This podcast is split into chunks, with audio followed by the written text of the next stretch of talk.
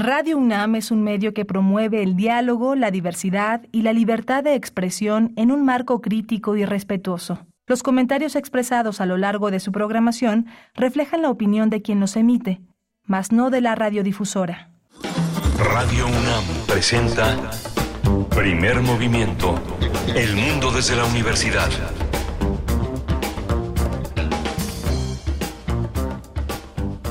Hola, buenos días. Ya estamos en primer movimiento en Radio UNAM. Son las 7 de la mañana con dos minutos en este 16 de agosto, miércoles 16 de agosto. Estamos en Adolfo Prieto, 133 en la Colonia del Valle, siendo comunidad con toda una comunidad universitaria ya este, desde muy temprano lista para la información, para el análisis, para la interpretación de nuestra realidad. Estamos en el 96.1 de FM, 860 de AM. También en la la Wide Web que hace posible una transmisión en streaming de nuestra de nuestra producción. Si deja de oírla, ponga el radio tenga siempre un rayecito de pilas por cualquier cosa en esta ciudad tan tan tan tan intrépida que es. Vamos a este está Rodrigo Aguilar en la producción ejecutiva, está eh, eh, Antonio Beltrán, hoy está Antonio Beltrán en la en la cabina en los controles técnicos y mi compañera Bernice Camacho al frente de la conducción. Querida Bernice, buenos días. Hola Miguel Ángel Quemain, un gusto, un gusto estar con ustedes, contigo por supuesto, con el equipo que ya está listo para llevar a cabo esta emisión. Sí, un radiocito de pilas siempre es importante tenerlo ahí a la mano muy cerca porque esta ciudad, esta ciudad, como dices, caótica y a veces muy sorpresiva, bueno, pues es importante tener una manera de comunicarnos, de estar en contacto y vamos a tener esta mañana, esta mañana de miércoles, mitad de semana, 16 de agosto, vamos a iniciar con una recomendación. Eh, se trata de la Feria del Libro Judío, que tendrá lugar del primero al 10 de septiembre. Está en su cuarta edición y es un homenaje a Angelina eh, eh, Muñiz Uberman. Vamos a conversar con Silvia Jamuy Sutón. Ella es presidenta del comité organizador de esta Feria Internacional del Libro Judío, la FILJU, que eh, bueno, eh, pues estará estará en estas fechas como he comentado. También es presidenta del comité académico del Centro de Documentación e Investigación Judío, Investigación Judía de México, Miguel Ángel. Sí, vamos a vamos a tener también una una este una nota en nacional que tiene que ver con el tercer diplomado en arte, cine y fotografía documental. Hay un homenaje al maestro Mario Luna. Va a estar con nosotros. Él es fotógrafo, él ganó el Premio Universidad Nacional por docencia en artes. Hace 39 años, casi 40, imparte clases de cinematografía en el Centro Universitario de Estudios Cinematográficos, hoy la ENAC de la UNAM.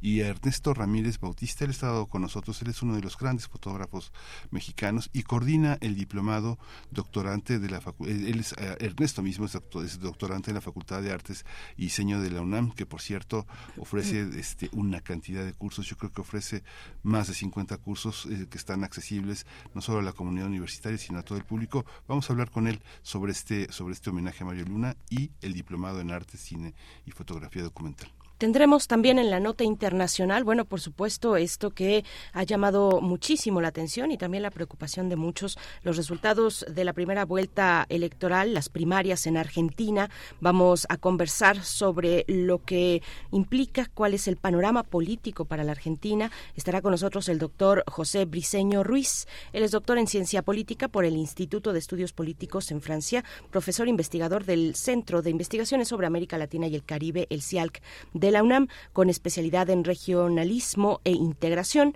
economía política y política exterior, relaciones extrarregionales de América Latina. Bueno, este tema, las primarias en Argentina, que han dado, eh, pues, como ganador de esta primera parte, a, eh, eh, con, un 30% arriba, un poco, un poco más del 30%, a, pues, este, este personaje muy excéntrico, extrovertido, con, tanta polémica en sus maneras de entender la política, la dirección de una sociedad. Y bueno pues Milei, eh, que, que, que, pues gana el primer el primer puesto el primer sitio en esta primera vuelta electoral en Argentina. Vamos a tener los detalles en la nota internacional Vamos a estar también, vamos a tener una mesa con una obra de teatro, Broken o Broken o el Necropoder. Nos vamos a enterar de qué va esta puesta en escena que se presenta en el Foro Poco No el 22 de agosto al 12 de septiembre y vamos a hablar con Darin Lucas que eh, la escribe, la dirige y la actúa. Así que bueno, va a ser interesante. Tendremos la poesía necesaria también, no se lo pierdan, hacia la tercera hora. Así es que bueno, esos son los contenidos de esta mañana. Hoy no estará con nosotros el doctor Plinio Sosa, les envía un saludo, tiene que atender algunas eh, cuestiones eh, de pues de su quehacer cotidiano en la universidad, así es que le enviamos un saludo, un abrazo eh, y si quieren ustedes también escribirle desde su cuenta de Twitter, él está siempre atento. Pues vamos a iniciar entonces siete con siete minutos y en la música tenemos esta mañana para iniciar ni más ni menos que a David Bowie con esta canción que se titula Five Years, cinco años. Vamos con ella.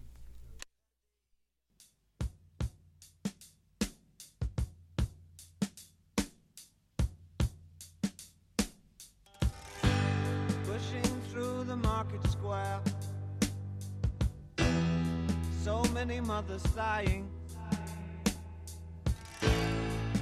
News had just come over. We had five years left crying. News guy wept and told us Earth was really dying. Cried so much his face was wet. Then I knew he was not lying. I heard telephones, opera house, favorite melodies. I saw boys electric irons, and TVs. My brain hurt like a warehouse, it had no room to spare. I had to cram so many things to store everything in there, and all the fat, skinny people,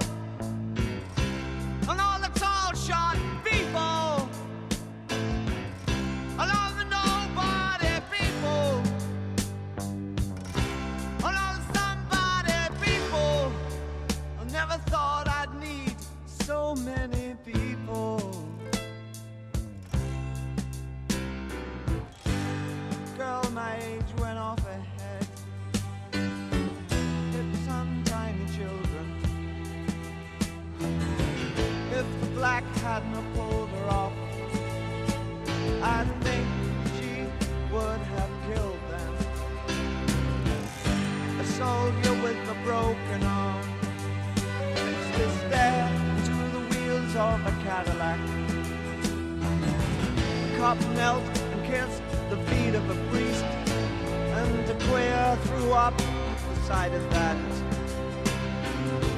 I think I saw you in an ice cream parlor, drinking milkshakes cold and long, smiling and waving and looking so fine. Don't think you knew you were in the song and it was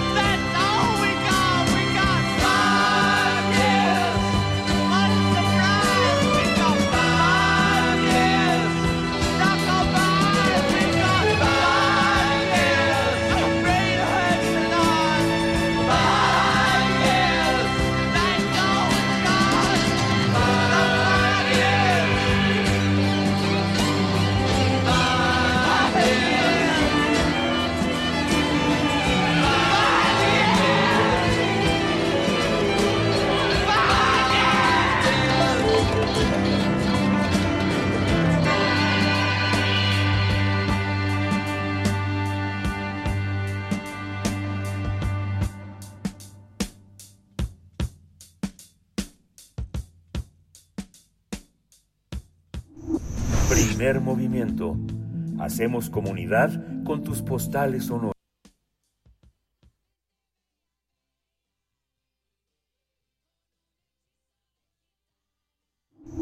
Primer movimiento. Hacemos comunidad con tus postales sonoras. Envíalas a primermovimientounam.gmail.com Toma nota y conoce nuestra recomendación literaria. La Feria, la Feria Internacional del Libro Judío, también conocida por sus siglas como FILJU, eh, celebrará su cuarta edición. Va a celebrarla en grande debido a que por primera vez se va a llevar a cabo en el Centro de Documentación e Investigación Judío de México. El objetivo de este encuentro cultural es acercar al público con la comunidad judía, por lo que habrá más de 100 actividades relacionadas con literatura, periodismo, cine, teatro, filosofía, ambientalismo, entre otras temáticas. Después de una pausa, ya que en el último encuentro se había realizado en 2019 debido a la pandemia por COVID, esta feria va a regresar con la exhibición de 12.000 ejemplares de las librerías Gandhi. La idea es que esta librería done parte de la venta de libros al Centro de Documentación e Investigación Judío de México para impulsar los programas que le permiten a esta institución cumplir con su misión de resguardar la memoria histórica de las comunidades judías de México. En esta edición, como invitado internacional, va a estar presente el escritor Joshua Cohen. Él ganó el premio Pulitzer de ficción en 2022 y también está dentro de los jóvenes autores norteamericanos pues más brillantes de su generación.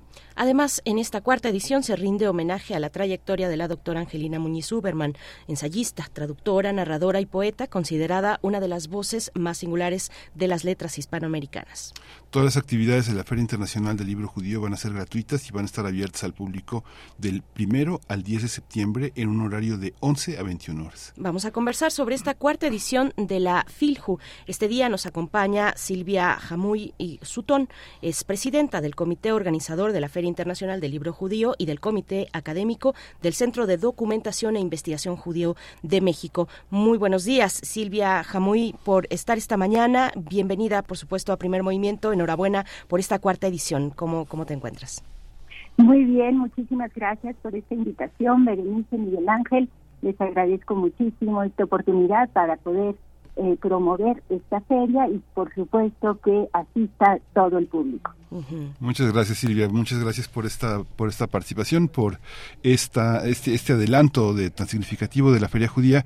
Hay más de lo que creemos de la cultura judía entre nosotros, eh, es como cultura judía abarcando todo lo que es el judaísmo, sus ritos, su literatura, su antigüedad. Cuéntanos un poco esta oportunidad a cuatro años de que se fundó la feria, cómo cómo entenderla en este 2023. Claro que sí. Eh, pues hay que entender, por supuesto, que el judaísmo no nada más representa una religión, sino una cultura. Y en ese sentido hay una diversidad en la forma de llevar a cabo el judaísmo. Es decir, hay desde la perspectiva ortodoxa, la perspectiva más laica, la perspectiva, digamos, eh, desde la visión de las mujeres, por ejemplo, desde la visión de eh, la juventud, es decir, hay una diversidad que nos pueden mostrar desde diferentes épocas qué es ser judío. Esta feria tiene como propósito esa aproximación de las varias posibilidades del judaísmo y por supuesto a partir de los libros que pues, son nuestro fundamental objetivo en este en esta ocasión, en esta feria Silju 2023. Eh, Silvia, es, es la cuarta edición, ya lo mencionábamos, es la cuarta edición de esta, de esta feria. En medio, pues, estuvo la pandemia. ¿Cómo, ¿Cómo surgió? Eh, te pediría nos comentaras un poco, nos contaras un poco de la historia, de cómo, de, esta historia muy reciente, eh, pero importante, cómo, cómo surge la feria, eh, qué, qué, ideas la inspiran y, y, cómo ha sido pues esta, este transcurrir de los años muy, muy complejo, muy, muy ajetreado con, con la pandemia y cómo llega a esta cuarta edición la, la feria. Claro que sí. Em, pues antes que nada quiero dar algunos preámbulos para em, plantear cuáles son las actividades del Centro de Documentación e Investigación Judío de México. Eh, por un lado, tenemos dentro del comité académico eh, de, del cual presido, eh, tenemos actividades, por un lado, académicas y por otro lado, culturales. Desde las académicas estamos planteando pues esta eh, perspectiva de la interdisciplina, los convenios interinstitucionales, también tenemos un sello editorial que tiene que ver con, eh, por supuesto, publicaciones en donde hay siempre interrogantes intelectuales en torno tanto a la religión, a las tradiciones, los símbolos o las identidades judías. Por otro lado, tenemos esta perspectiva de las actividades culturales en donde se dan presentaciones de libros, exposiciones fotográficas, históricas, escultóricas, es decir, son diferentes alternativas de ver la realidad. Dentro justamente de estas actividades culturales, la Feria Internacional del Libro Judío eh, fue una actividad que por supuesto eh, nos marca como centro de documentación y pues eh, empezamos a incursionar en esta aventura, por supuesto que tiene que ver con esa promoción de quién es la cultura, quiénes somos como cultura judía y por supuesto formar parte de esta diversidad que conforma México. Sí, eh, y bueno, es interesante porque el centro, uno de los centros de exposición que van a tener es eh, lo que este lo que fundó Mauricio Achar como la librería Gandhi hace 43 años, la, la, fundó hace 43 años. Y además era un judío sirio, él nació en Alepo, además era un hombre yo creo que una enorme cantidad de universitarios que hoy son notables doctores y, eminentes académicos trabajaron vendiendo libros en Gandhi. O sea, es algo, este, la gente de, con el tiempo se llegó a quejar amargamente de que ya no había libreros que supieran de libros, sino libreros que conocían códigos de barras, ¿no?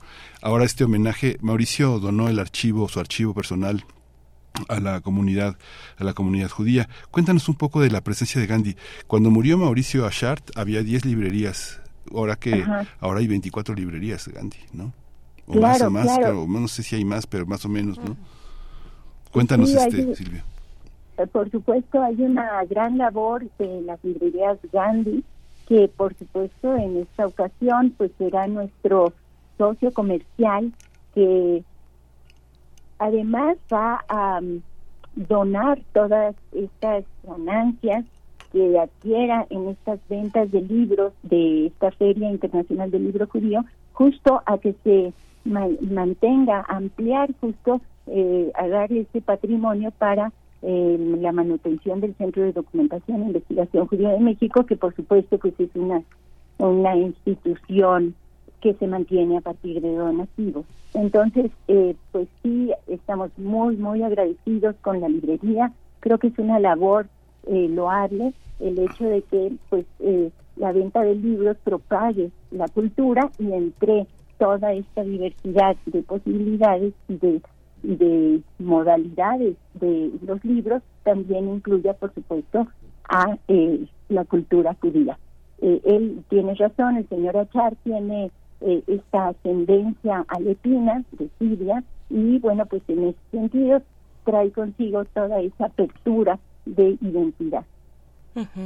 Eh, Silvia, en esta, en, esta cuarta edición de la feria, ¿Qué, qué, persiguen, qué, qué, persigue la feria retratar dentro de pues esta gran amplitud y diversidad del judaísmo de hoy y, y, y de ayer también? ¿Qué, ¿Cuáles son los valores a, a destacar, eh, a compartir con la comunidad que se pueda acercar a esta, a esta feria en esta edición? Claro, claro que sí. Bueno, primero que nada, proyectarnos como comunidad judía, eh, como parte de esta diversidad en, México, que es importante que se vean a los judíos como esta, eh, este grupo alternativo que conforma justo el digamos, total de lo que es México. Eh, es interesante porque pues eh, mucha gente no conoce cuáles son estas costumbres, cuáles son los valores. Entonces, en esta Feria Internacional del Libro Judío 2023 se van a dar charlas en donde eh, ciertos especialistas sobre temáticas judías van a incursionar, por ejemplo, en qué es ser kosher o eh, cómo se practica el Shabbat, qué es ser judío en realidad, cuáles son los rituales en torno a la muerte, por ejemplo, otros temas como se puede eh, uno divorciar dentro de los matrimonios judíos, cuáles serían los secretos de la cábala, son algunos temas que se pueden eh, se pueden considerar si, si asistimos justamente a estas charlas y por supuesto que pues las preguntas que se tengan o cualquier duda que haya en torno del judaísmo, por supuesto estamos abiertos a responder justo para aterrizar quiénes somos. Y es una oportunidad porque bueno, el centro está está en la colonia Roma, es una, una, una, gran oportunidad de, de poder de poder conocerlo porque no sé, pienso, pienso en algo que está muy cercano a nosotros, que es, eh, que es la cultura francesa, el centro, el centro eh, europeo de judaísmo que está, pues en el centro de París, es uno de los polos intelectuales más importantes de Europa, ¿no? Es algo muy muy impresionante. También se ha sostenido como ustedes lo hacen con, bueno, no como ustedes, como el Centro de, Investigación que está apoyado mucho por las donaciones, pero en Europa han logrado que en París fundamentalmente han logrado que tengan grandes donantes, ¿no? Esta esta parte Ahora que este generosamente Ashar, eh, eh, la familia Ashar eh, donará estas ganancias que pues quien lo vea por donde quiera, es algo completamente justo porque eh, el, panorama judaís, del judío en México está armado de libros fundamentalmente. este Tenemos una gran, gran traducción de libros al español que justamente Mauricio Achar siempre se encargó de que hubiera, de que hubiera una presencia judía editorial entre nosotros, aunque le reprochaban que eran saldos, pero eran saldos de primer orden, ¿no? Claro, claro. Y en realidad esa es la ventaja, por supuesto, de la, de la diáspora, ¿no? Que en distintos países eh, hay, digamos, representantes eh, de el judaísmo que pueden aportar, pueden donar. Hay una red de intercambios culturales que enriquece, por supuesto, eh, pues todas estas identidades judías. Sí, eh, Silvia, las actividades, bueno, por supuesto que tienen al centro, tienen al centro al libro, pero hay otras que acompañan también y que son fundamentales: eh, cine, teatro, filosofía, ambientalismo, el periodismo. Eh, Cuéntanos, por favor, Silvia, cómo, cómo, qué plantean eh, en esta feria para el periodismo, dado que incluso, eh, bueno, el eh, invitado, uno de los invitados especiales es un invitado internacional, escritor Joshua Cohen, como, bueno, es, es, ganador del premio Pulitzer de, de, ficción, hay que decirlo, es de ficción, pero digamos que recorre también un panorama amplio respecto a las maneras de acercarse a cómo narramos, a cómo narramos nuestra realidad, una de ellas desde la ficción, pero también está el periodismo. Cuéntanos un poco de ello. Claro que sí. Eh, Joshua Cohen, que es de New Jersey, nació en 1980 y el premio Pulitzer eh, de ficción 2022 eh, se lo otorgaron, bueno, pues por su gran propuesta en uno de sus libros, bueno, obviamente por toda su trayectoria, pero específicamente uno de sus libros titulado Los Netanyahu, que bueno, eh, ahora justamente eh, estoy leyendo toda esta propuesta y está fascinante, se lo recomiendo muchísimo. Eh, Joshua Cohen, pues sí, incursiona en la literatura, en el periodismo, en el cine, en el teatro, en la filosofía, es decir, está, digamos, como adentrado en toda esta cultura actual no obstante, en su libro nos remite también a escenas de la Inquisición, por ejemplo, o a eh, perspectivas actuales en donde se ven ciertas eh, disociaciones entre el mismo grupo judío, ¿no? Y es aquí donde se abre esa diversidad de posibilidades de ser judío. Entonces, bueno, pues Joshua Cohen, eh, la verdad nos enorgullece que haya aceptado venir a, ser entrevistado, a dar una conferencia. Los invito, por supuesto, a que eh, estén presentes y pues poder eh, pues alimentarnos, enriquecernos de estas nuevas perspectivas de este autor. Por otro lado, si quisiera eh, también dentro de esta misma perspectiva del periodista, del periodismo, eh, comentar que también festejaremos el centenario del nacimiento del escritor y periodista Norman Mailer, que es el padre del llamado nuevo periodismo.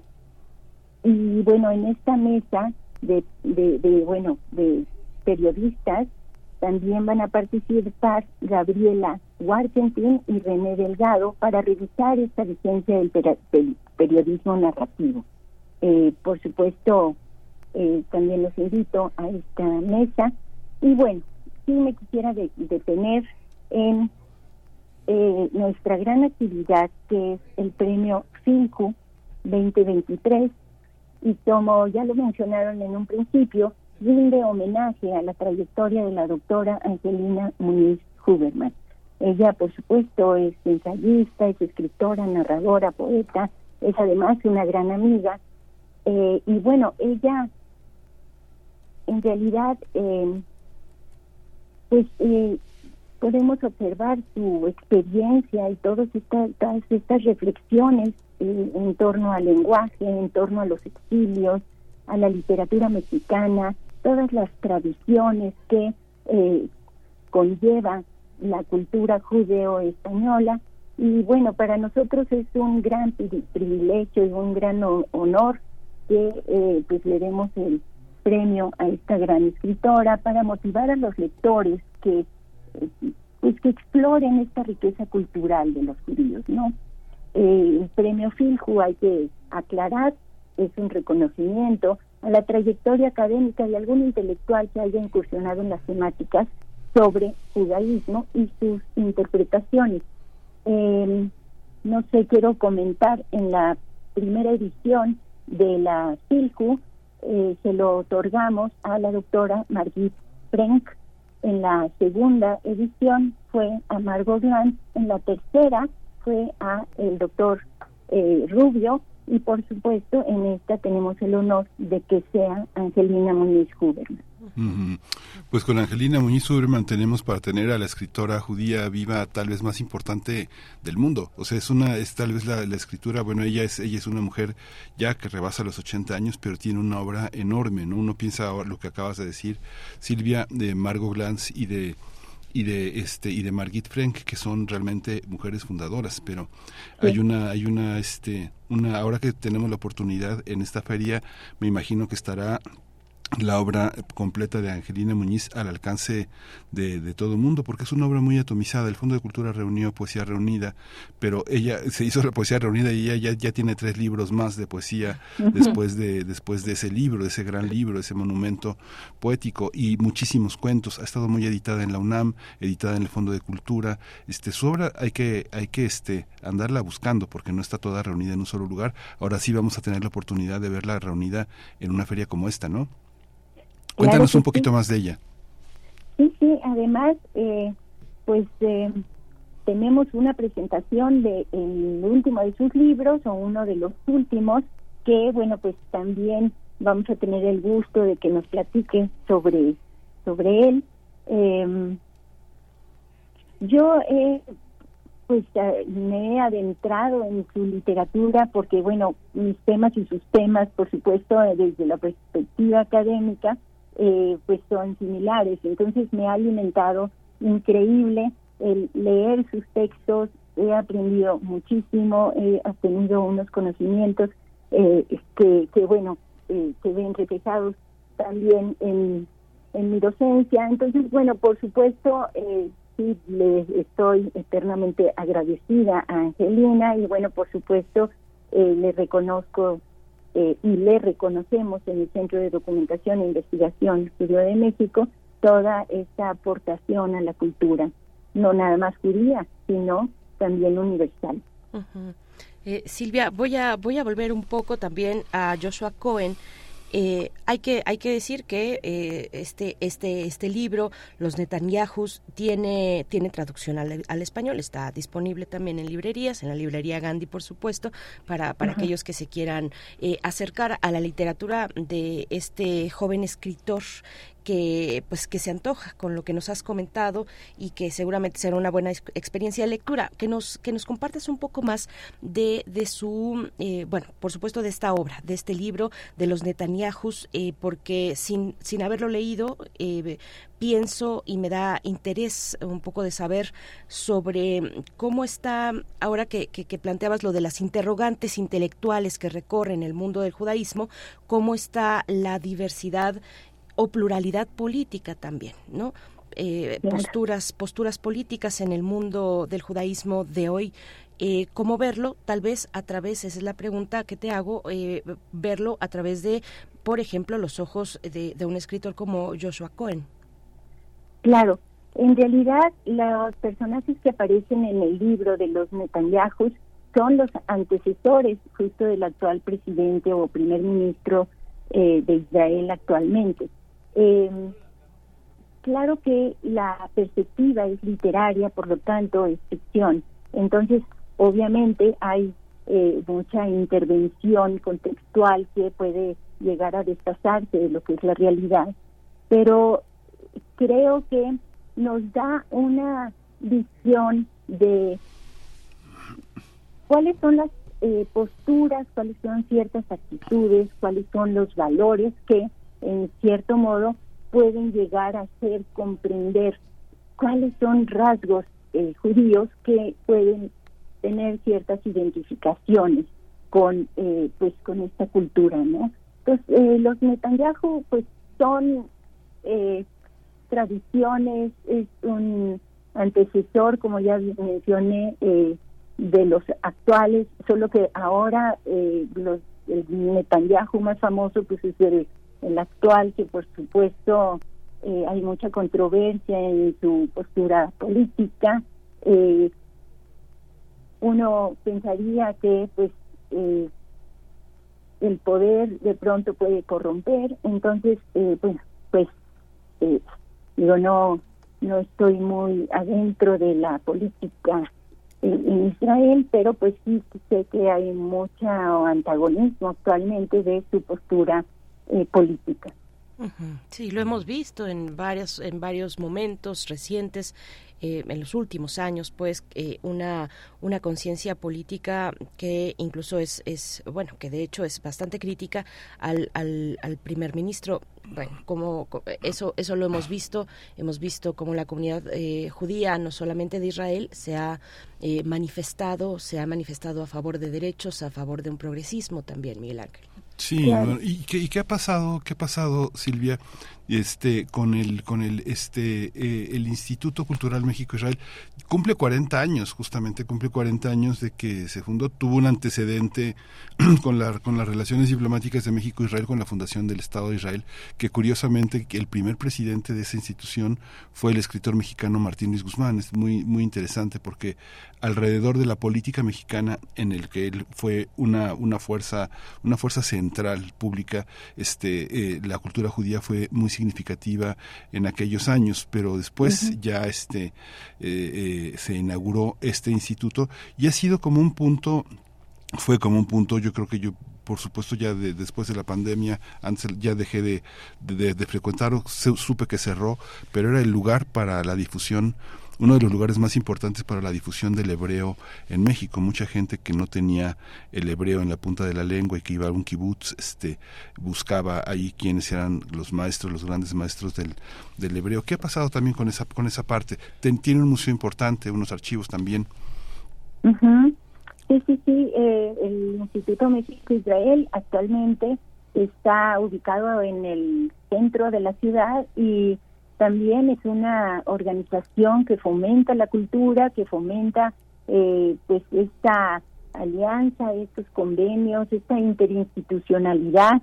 Eh, y es decir que, bueno, pues en la comunidad judía hay eh, bastantes organizaciones que pues se dedican justo ya sea a promover eh, el cine, por ejemplo, tenemos de hecho en en nuestra Feria Internacional del, del, libro judío, perdón, eh, pues la presencia justo del el Festival Internacional del cine judío en México que proyectará cuatro películas, por ejemplo, eh, aquí tengo los títulos, Caca Roja del 2018, El final del amor, Francia, El amor de Higo y por supuesto otra que se llama Más de lo que merezco del 2021.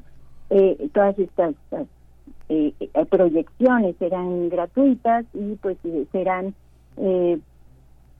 expuestas en el auditorio de Cedijum todas estas organizaciones que tenemos dentro de la comunidad sí tienen esta eh, intención de proyectarnos, de hacer alianzas, de tener presencia, de, de, estar, digamos, en eh, constante aprendizaje con la sociedad mayoritaria. Es decir, hay, digamos, como esta perspectiva eh, de identidad en donde pues se pluraliza justamente eh, cada una de estas instancias, ¿no? Es decir, somos distintos aunque somos lo mismo, ¿sí me entienden? Es así como una especie justo de, de, de, de elementos comunes hacia adentro, pero obviamente también en función de la diferencia hacia afuera.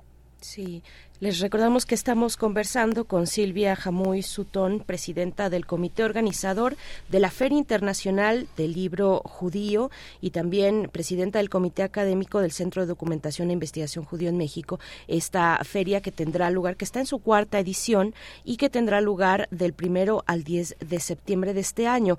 Eh, Silvia, pensando en el, en el Centro de Documentación, en, en la parte, eh, en el Centro de Investigación Judío de México, en la parte académica, nos comentabas eh, al inicio que cuenta con un sello editorial. Me gustaría que nos compartieras un poco de ello, de, de, cómo funciona un centro, un, un, sello editorial como este, de qué posibilidades de distribución, de captar los, mm, pues lo que lo que está corriendo en el en el mundo literario eh, judío para, para traerlo a, nuestro país. Cuéntanos un poco de cómo, de cuáles son las características de un sello editorial como este.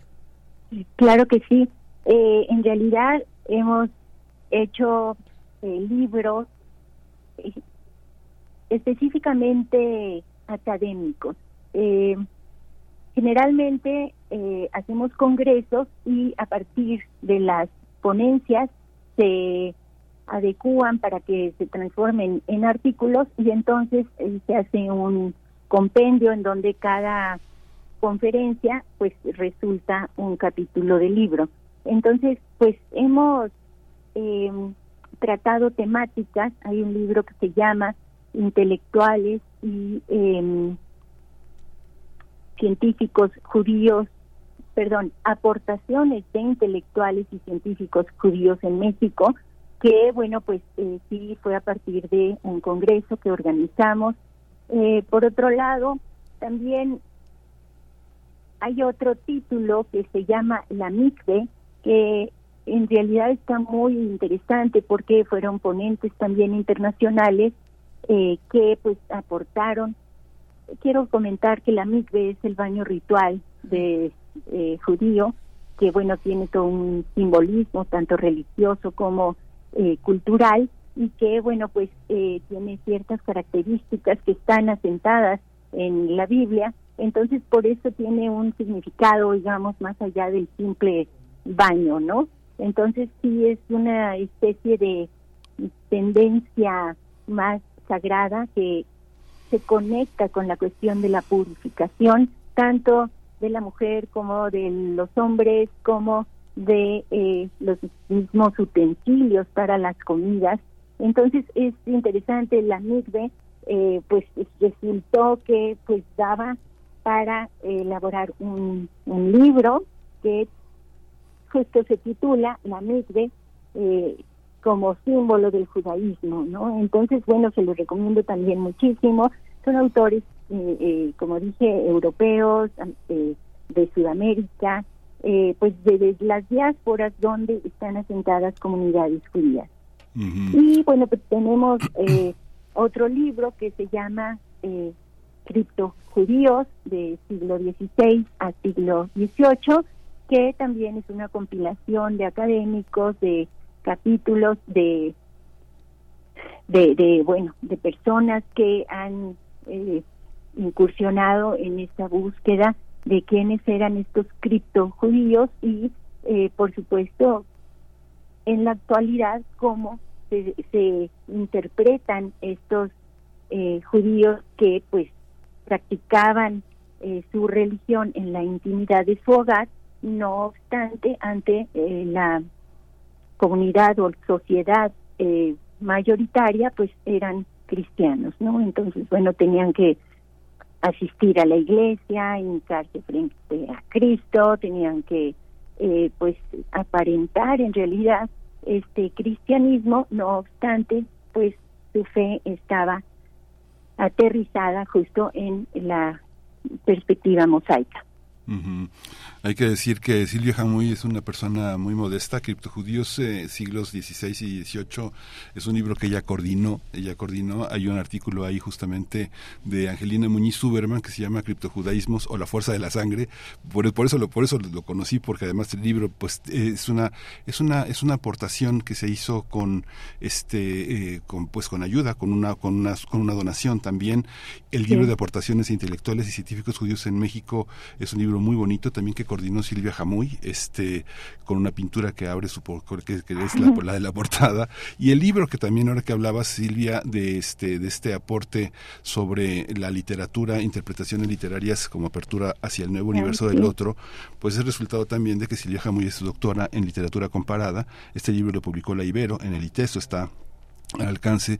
Y esta y esta parte de la literatura del análisis me atrevo a preguntarte ahora que hablamos Angelina qué pasa con la mujer judía en las letras en la literatura este no es muy difícil encontrar no digamos que nosotros tenemos la, la fortuna de tener a, a, Margot Glantz a Miriam Moscona que son que han estado en las letras que son grandes maestras que han estado este en los medios de comunicación pero ¿Hay otras escrituras en español en el orbe? Digamos que el alcance que tú has tenido con tus estudios es Latinoamérica. ¿Cómo lo observas? Argentina hay mucho, pero Argentina es claro. un caso especial, ¿no? Claro, claro. Y Chile también. Hay sí. eh, también autoras que son muy importantes.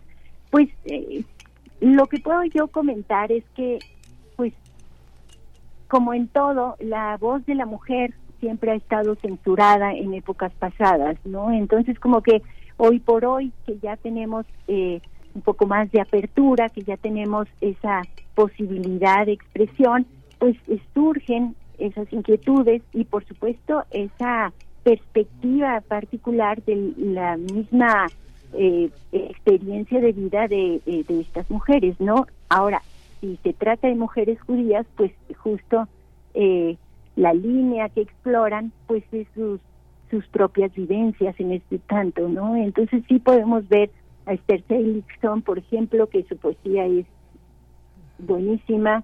Eh, pues por otro lado, hay en la actualidad también eh, personalidades, la misma eh, Margit Frank, por supuesto, eh, que también forma parte del comité académico del Centro de Documentación Investigación Judío de México, así como Margot Glantz, como tú bien lo, lo comentas, eh, también forma parte de este comité académico, pero sí hay, digamos, como esta manifestación que no nada más desde la perspectiva de los judíos, sino que también desde esa apertura en función pues de quiénes son las mujeres, ¿no? De esta identidad eh, censurada por el patriarcado que, bueno, de pronto ya eh, empieza, digamos, a tener eh, presencia, empiezan a tener voces, ¿no? Sí, Silvia, me, me, gustaría que nos comentaras un poco más de ello, hacia dónde se dirigen esas reflexiones, cuáles son eh, en, en, a, al día de hoy pues las eh, digamos sí reflexiones o no sé si pasan tal vez al ámbito de algún tipo de acción eh, en el eh, eh de las mujeres de las mujeres judías frente al mundo de hoy sus prácticas políticas hablabas uh -huh. al inicio por ejemplo de las reflexiones sobre el divorcio bueno uh -huh. todos estos elementos eh, tú, tú, lo pongo ahí porque lo mencionaste tú misma eh, cuéntanos un poco de ello Sí, bueno, pues eh, obviamente es también ubicarnos en la perspectiva desde qué enfoque se está tratando. Si uno se detiene en la mirada de la religión, por ejemplo, pues sí es cierto que eh, se permite el divorcio bajo ciertas condiciones, eh, pero eh, pues sí hay una prioridad de los hombres sobre las mujeres, ¿no? Pues en la misma Biblia se está observando ese patriarcado y bueno, pues obviamente los que dirigen o los líderes eh, religiosos pues están apegados justo a esa a esa referencia, ¿no? Entonces eh, sí es muy difícil, no obstante, eh, pues no es imposible, ¿no? Entonces sí hay divorcio oficial dentro de la religión, eh, pero bueno, comunidades actuales, eh, como donde yo me muevo, el divorcio tiene que ver también con eh, la perspectiva civil, la perspectiva legal, en donde, bueno, pues cuando no funcionan las cosas de pareja, bueno, pues sí hay una opción, por supuesto, para desapegarse de la pareja, ¿no? Sí, sí, muchas gracias, Silvia. Pues Estamos, estamos al, cierre de esta charla para eh, solamente pedirte que nos recuerdes las coordenadas, esta Feria Internacional del Libro Judío, del primero al 10 de septiembre en su cuarta edición, eh, en qué lugares, eh, cuál es la, sede, para las proyecciones también de, de cine judío, estas cuatro películas que nos comentabas y los eventos que debamos tener en cuenta. Claro que sí, pues la cuarta edición de la FILJU 2023 se llevará a cabo del primero al 10 de septiembre en la sede del Centro de Documentación e Investigación Judío de México.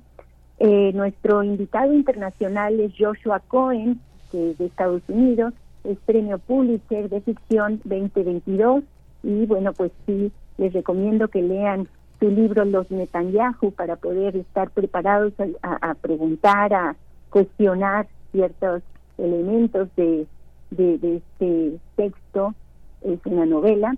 Eh, por otro lado, el premio Filcu será entregado, como ya dijimos, a la escritora Angelina Muñiz Huberman. Eh, vamos a conmemorar el centenario de los nacimientos de Norman Mailer y Marcel Marceau a sus 90 años del natalicio también de Philip Roth. Eh, vamos a tener un homenaje a Stefan Zweig y un recuento literario de la obra de Edgar Keret. Eh, por otro lado, como ya comenté, se van a tener charlas eh, patrocinadas por Garabatos que, eh, pues, obviamente con café y galletas, por supuesto, que van a indagar en distintos cuestionamientos acerca de la cultura judía, como, pues, cómo son los alimentos kosher, pues, dentro de los rituales cotidianos, o, por ejemplo, cómo se practica el Shabbat. Vamos a tener una plática muy interesante eh, sobre prácticas sexuales. Eh, vamos a dialogar entre una sexóloga judía, por supuesto, y un rabino para, obviamente, plantear eh, ciertas confrontaciones, antagonismos entre la perspectiva religiosa y la perspectiva eh, pues más moderna, ¿no? Sí. En fin, van a haber muchas, muchas eh, eh, eh, actividades que, por supuesto, van a enriquecer esta, esta proyección de quién o qué es ser judío. Sí, pues muy interesante. el dedicarse a la Angelina Muñiz Superman abre también las posibilidades de la cultura sefardí, que es una cultura que entre nosotros está acompañada de música, de muchísima alegría y de una enorme celebración hacia esta, hacia este judaísmo del norte de África tan importante, eh, eh, tan importante para nuestra lengua, que nos ha dado también una voz. Pues les agradecemos mucho, Silvia Jamuy, esta, esta conversación. Creo que dará muchas cosas de que hablar. Ayer hablamos con el Sacro, ¿sabes? Este, este se, hizo la, la Guerra del Unicornio, este nuevo libro que, esta nueva edición que publicó Angelina Muñiz Uberman, que es la que van a presentar en la feria. Y justamente Ensayo sobre el mito y lo sagrado es parte de estas tres autoras que sobre el judaísmo han reflexionado profundamente, Elsa Cross y Fabián Bradu, con un libro que se llama Residencias Invisibles, que pues seguramente van a estar ahí este, en la presencia de los lectores. Muchas gracias, Silvia. Al contrario, al contrario, yo les agradezco también muchísimo esta oportunidad de poder eh, difundir esta gran feria y bueno, pues eh, qué bueno que me dieron esta esta voz, esa apertura. Gracias Berenice, gracias Miguel Ángel. Gracias, gracias a ti, Silvia Jamoy Sutón, presidenta del Comité Organizador de la Feria Internacional del Libro Judío y del Comité Académico del Centro de Documentación e Investigación Judío de México, donde, bueno, es la sede de esta FILJU 2023. Son las 7.51 minutos. Vamos a ir con música a cargo de, bueno, andamos, vamos a andar muy rockeros esta mañana. Qué bueno que así sea. Led Zeppelin, esta canción, este clásico, Stairway to Heaven.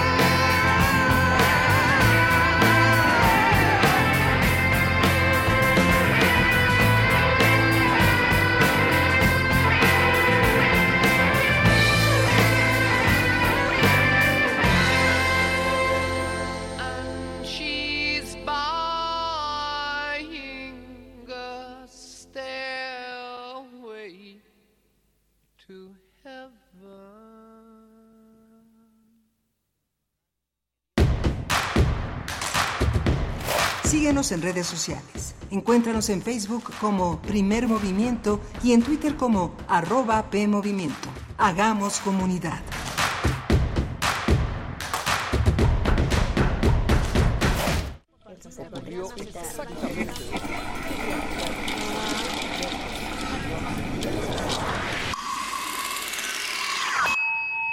X-E-U-M Radio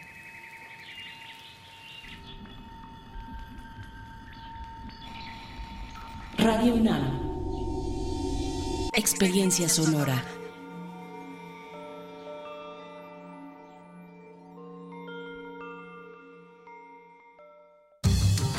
La ciencia que somos. La ciencia que somos. Iberoamérica al aire. Descubre la ciencia que está presente en tu día a día a través de cápsulas, reportajes, entrevistas y reportes en vivo. Viernes de 10 a 11 horas por el 96.1 FM. La ciencia que somos. Iberoamérica al aire. Una coproducción de Radio UNAM y las direcciones de divulgación de la ciencia y de las humanidades. Buenas tardes, ¿en cuánto tiene el kilo de carne? Buenas, en 300 pesitos, pero compró Iberdrola. ¿Y la fórmula láctea? 250 pesos, pero nacionalizó litio. ¿Y el huevo? En 60, pero construyó un aeropuerto que nadie utiliza. Bueno, ya, ya, señora. ¿Y eso de qué me sirve si no me alcanza para nada? Pues se va a quedar con hambre, pero al menos ya tiene otros datos. No podemos vivir de otros datos. PRD. Ya sabes que en la vida hay retratas cosas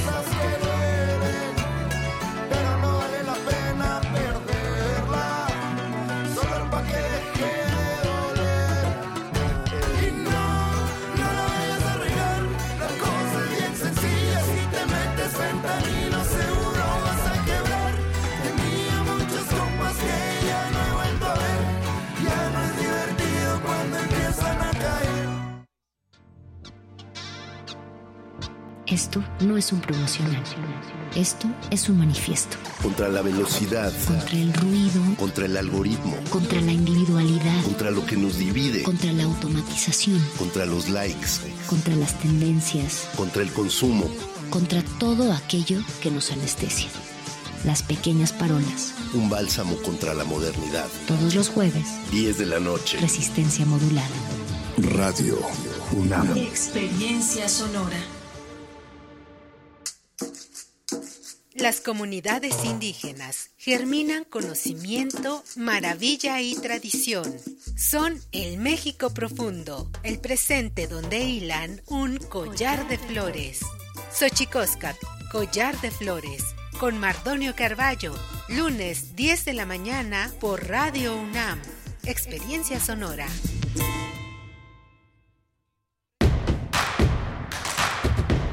Encuentra la música de primer movimiento día a día en el Spotify de Radio UNAM y agréganos a tus favoritos.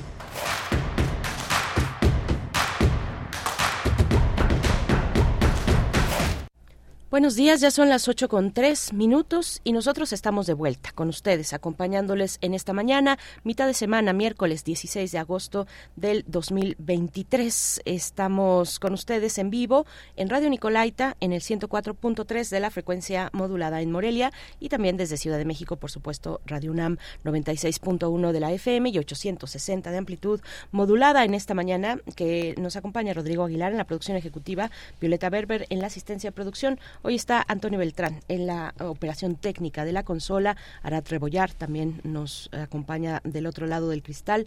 Antonio Quijano, nuestro jefe de noticias, bueno, una parte del equipo aquí presente en la cabina de FM en Radio UNAM, Adolfo Prieto 133, Colonia del Valle. Miguel Ángel Quemain en la conducción de este espacio que es eh, tiene lugar todos los días de 7 a 10 de la mañana, de lunes a viernes. Miguel Ángel, buenos días. Hola Berenice, buenos días. Buenos días a todos. Tendremos una, un menú muy interesante para esta segunda hora. Vamos a hablar del tercer diplomado de arte, cine y fotografía documental.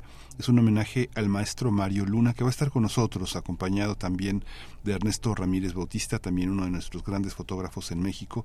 Él coordina el diplomado, él es doctorante en la Facultad de Artes y Diseño de la UNAM, así que va, a ser muy interesante hablar de esta, de esta, de este largo aliento para la fotografía. Tendremos también en la nota internacional, vamos a hablar de los resultados de las elecciones primarias en Argentina, estas elecciones que han dado como eh, pues el primer lugar, el primer lugar a un personaje pues muy muy peculiar, eh, Milei en, en, en Argentina. Vamos a tener eh, la perspectiva, el análisis con el doctor José Briceño Ruiz, él es doctor en ciencia política por el Instituto de Estudios Políticos en Francia y es profesor investigador del CIALC de la UNAM, el Centro de Investigaciones sobre América Latina y el Caribe de nuestra Casa de Estudios. Así es que no se lo pierdan. Bueno, esta nota que por supuesto está recorriendo los noticiarios de la región con atención en Argentina sobre lo que ocurre, sobre la deuda, por supuesto, la deuda con el Fondo Monetario Internacional, la situación económica en Argentina y social y, estos resultados de la eh, de las elecciones primarias en ese país del sur del continente. Bueno, pues vamos a tener aquí también en primer movimiento una perspectiva, un análisis para seguir abonando con estos elementos a lo que ocurre en, en el sur del continente. Bueno, pues vamos, también a invi- les invitamos a que se acerquen a redes sociales y que nos comenten, que nos envíen sus comentarios. Ya saben, en Twitter, bueno, ahora X o X antes Twitter eh, arroba P Movimiento y en Facebook Primer Movimiento nos van a encontrar de esa manera para hacer comunidad a través del diálogo que se puede compartir así a través de la tecnología y por supuesto de la radio. Si es que no in- iniciamos ya con nuestra nota del día, hablaremos del tercer diplomado en arte, ciencia y fotografía documental con un homenaje al maestro Mario Luna. Vamos con ello. Primer movimiento. Hacemos comunidad con tus postales sonoras. Envíalas a primermovimientounam.gmail.com Nota Nacional. La Escuela Nacional de Artes eh, Cinematográficas, el ENAC de la UNAM, presenta el tercer diplomado de Arte, Cine y Fotografía Documental, homenaje al maestro Mario Luna. Este diplomado presencial está dirigido a personas interesadas en la imagen, ya que estará enfocado especialmente en el arte, el cine, así como en la fotografía documental. A lo largo de 24 sesiones y un total de 120 horas de conocimiento, los alumnos y alumnas tendrán un acercamiento con creadores que se han desarrollado en el pensamiento y producción del cine documental. Eh, también especialistas que van a enfocarse en la realización de proyectos fotográficos de carácter periodístico documental. También podrán conocer el trabajo de artistas que han desarrollado una profunda sensibilidad en el paisaje, la fotografía autoral y los archivos fotográficos como fuente de creación. De esta manera se busca que los asistentes obtengan una multiplicidad de referentes creativos sobre la imagen, al tiempo que, a lo largo del diplomado, desarrollarán un proyecto fotográfico documental que será asesorado fundamentalmente por el maestro Ernesto Ramírez. Al término del diplomado, los participantes habrán adquirido una perspectiva histórica y conceptual de la fotografía y el cine documental.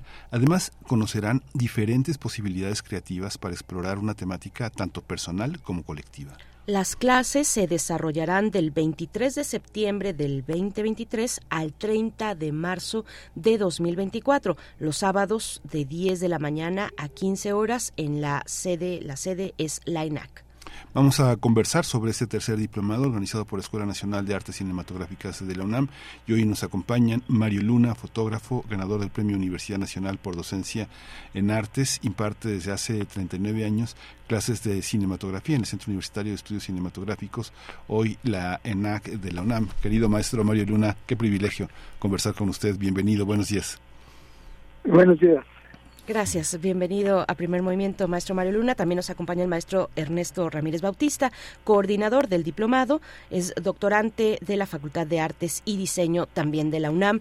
Eh, Ernesto Ramírez, maestro, muy buenos días. También un gusto recibirle en este espacio. ¿Cómo está? Buenos días, Miguel Ángel, maestro Mario Luna y Radio Escuchas, muy buen día. No, al contrario, gracias por recibirnos. Pues empezamos contigo, Ernesto Ramírez. Como este, esta tercera edición de, eh, del diplomado tiene como figura central a Mario Luna. Eso también significa muchas cosas. Significa, bueno, el eje sobre lo documental y la posibilidad de este de meter en cintura muchísimas cosas, ¿no? Meter en cintura no no no con esa autoridad, sino con la autoridad de lo intelectual y de lo poético. Cuéntanos un poco cómo está cómo está concebido esta posibilidad de entender la fotografía desde tantos horizontes. Sí, gracias Miguel Ángel. Así es, hemos eh, eh, intentado reunir esta multiplicidad de variantes sobre la imagen, ¿no? Por eso lo hemos nombrado así, el arte, cine y fotografía documental.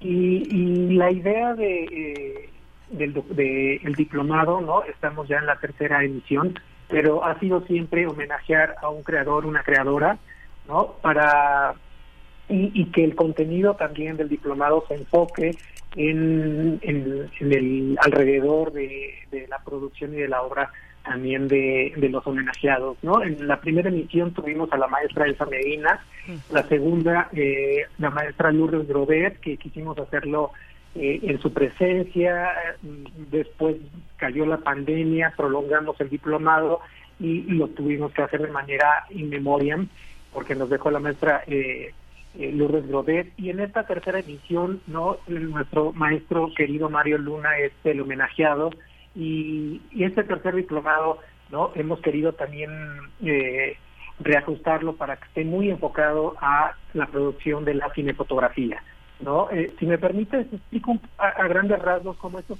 tres grandes bloques conceptuales que abarcan el diplomado para que los radioescuchas eh, lo, lo conozcan se interesen no como ustedes decían bien al principio ya abrimos las inscripciones, ¿no? Están cordialmente invitados.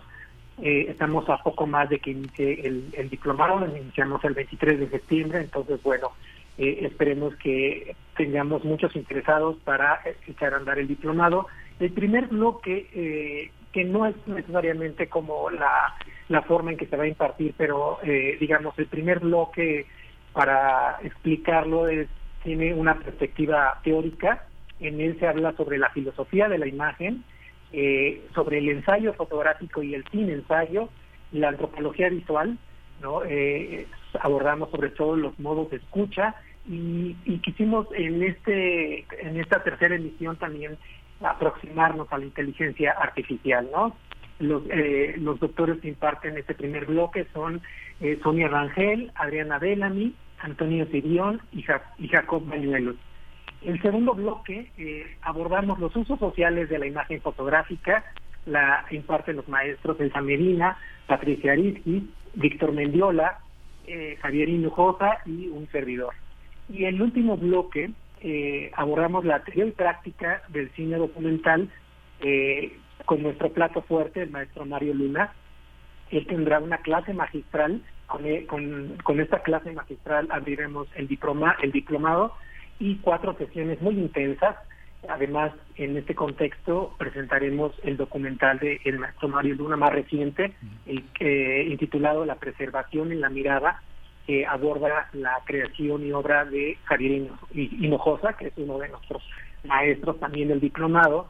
Eh, y bueno, y están también la, la, la maestra Neil Huerta, que eh, ella se encarga junto conmigo de tutoriar los proyectos fotográficos documentales que se desarrollan a lo largo del diplomado.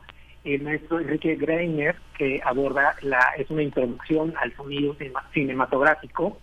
Eh, el maestro Santiago Torres, ¿no? que entre otras eh, entre otros conocimientos ofrecerá una metodología para fotografiar un documental y finalmente el maestro Ga- Gabriel Figueroa Flores no que eh, abordará como los universos Figueroa hay que recordar que eh, el maestro Gabriel Figueroa Flores es eh, el, encargado el tutor no de, de difundir y dar a conocer la obra de nuestro me parece que nuestro glorioso y gran cinefotógrafo mexicano el maestro Ga- Gabriel Figueroa no entonces todos ellos estarán en, en estas eh, 120 horas y 24 y, y, eh, bueno 120 horas no ¿Dónde, Mar- Mario, Mario, cómo en este ahora esa referencia que hace Ernesto al último documental que, que realizó, eh, justamente el documental ha tenido una carta de naturalización cada vez más fuerte entre nosotros.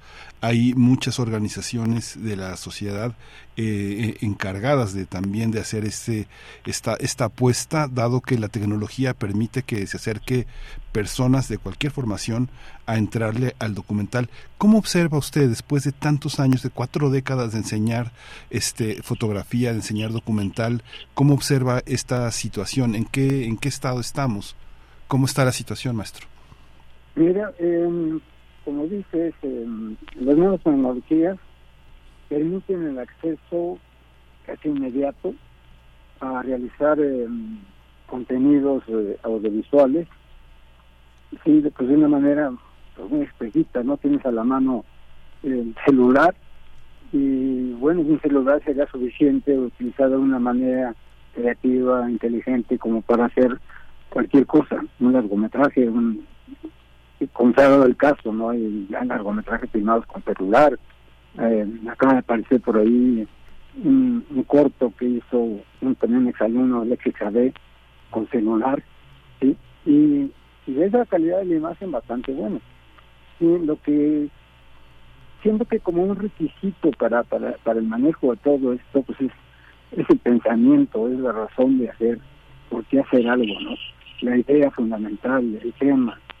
Y obviamente esto pues em, requiere también de algunos elementos que son accesibles, como una, tener una computadora a casa, un programa de edición, este, hay programas gratuitos para corrección de color, en fin, hay muchos elementos accesibles en la actualidad, pero siento que fundamentalmente hace falta esto, ¿no?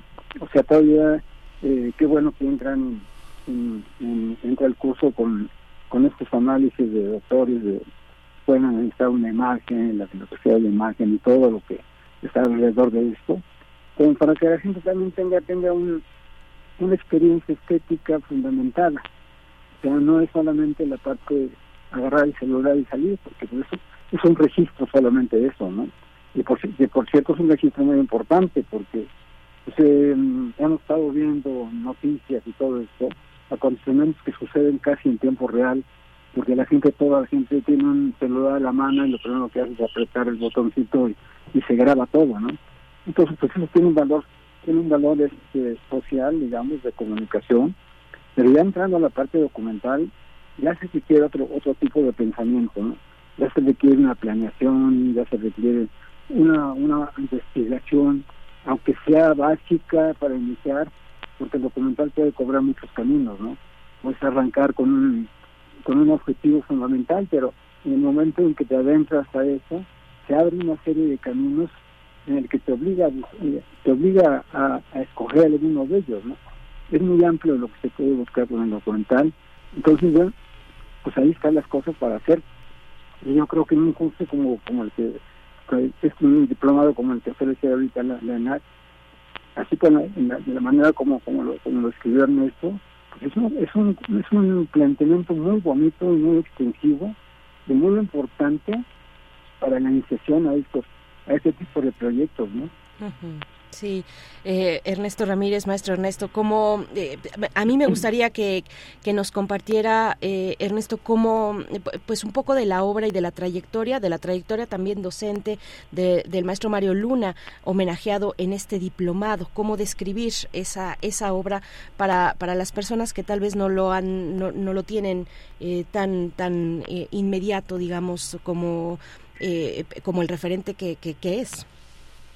Claro, mira, eh, el maestro Mario Luna es todo un referente en la enseñanza del cine en general y por supuesto del cine documental, que es ¿no? nuestra especialización en el diplomado. Él ha formado a, a numerosas, pero numerosas generaciones ¿no? Eh, de cineastas hoy encumbrados eh, con una obra sólida, no tiene más de 50 años en nuestra universidad, en el, el antes CUEC, hoy en AC, ¿no? También es maestro del CCC, es decir, estas dos grandes escuelas donde se, se enseña el cine. Entonces, eh, creo que tener, tener la cercanía y la posibilidad de aprender de él, ¿no? Es una, no solamente es un gran maestro, yo, déjenme compartirles que yo lo conocí personalmente a él como tutor cuando entré a la maestría en cine documental, ¿no? Y desde entonces hemos tenido una gran amistad y aprendizaje. Eh, entonces creo que eso es, me parece que la virtud del diplomado cuando tenemos a un homenajeado o a, un, o a, o a una homenajeada, ¿no? Que los alumnos puedan tener ese acercamiento con la persona, el creador, y que toda esta gran experiencia que él tiene, ¿no? Se pueda compartir, porque a veces eh, un poco tenemos la idea del aprendizaje nada más desde lo teórico, desde lo abstracto, ¿no? Y creo que lo que hemos intentado en el documental es, ¿no? Reunir este esta dupla de conocimiento y experiencia. Y con docentes que eh, son muy generosos en compartir su conocimiento y me atrevería a decir también todas sus dudas y sospechas ¿no? que hay sobre la materia que, que dominan y que eso convierte el diplomado no en, un espacio no no solamente de aprendizaje sino de camaradería y de experiencias juntos no que, que sea un diplomado abierto también para eh, distintas eh, experiencias edades y conocimientos hace que también eh, en, en el en el aula no se compartan este mutuos conocimientos experiencias y formas de vida. Entonces creo que todo esto eh, enriquece mucho el, el diplomado y la experiencia no Gracias, eh, eh, maestro Mario Luna. Bueno, pues eso, eh, me gustaría preguntarle sobre su práctica docente, que nos comente un poco de con qué, em, tal vez haciendo una retrospectiva, pensando en las nuevas generaciones y en las generaciones ya pasadas, cuáles son las diferencias entre las inquietudes eh, con, los que, con las que llegan hoy los estudiantes a diferencia de antes,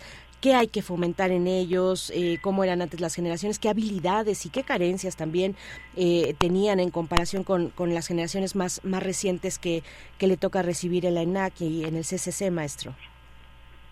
Maestro eh, obviamente hay una hay una gran diferencia, no en lo esencial, no en esencial, no, por ejemplo, mi tema generalmente es la luz.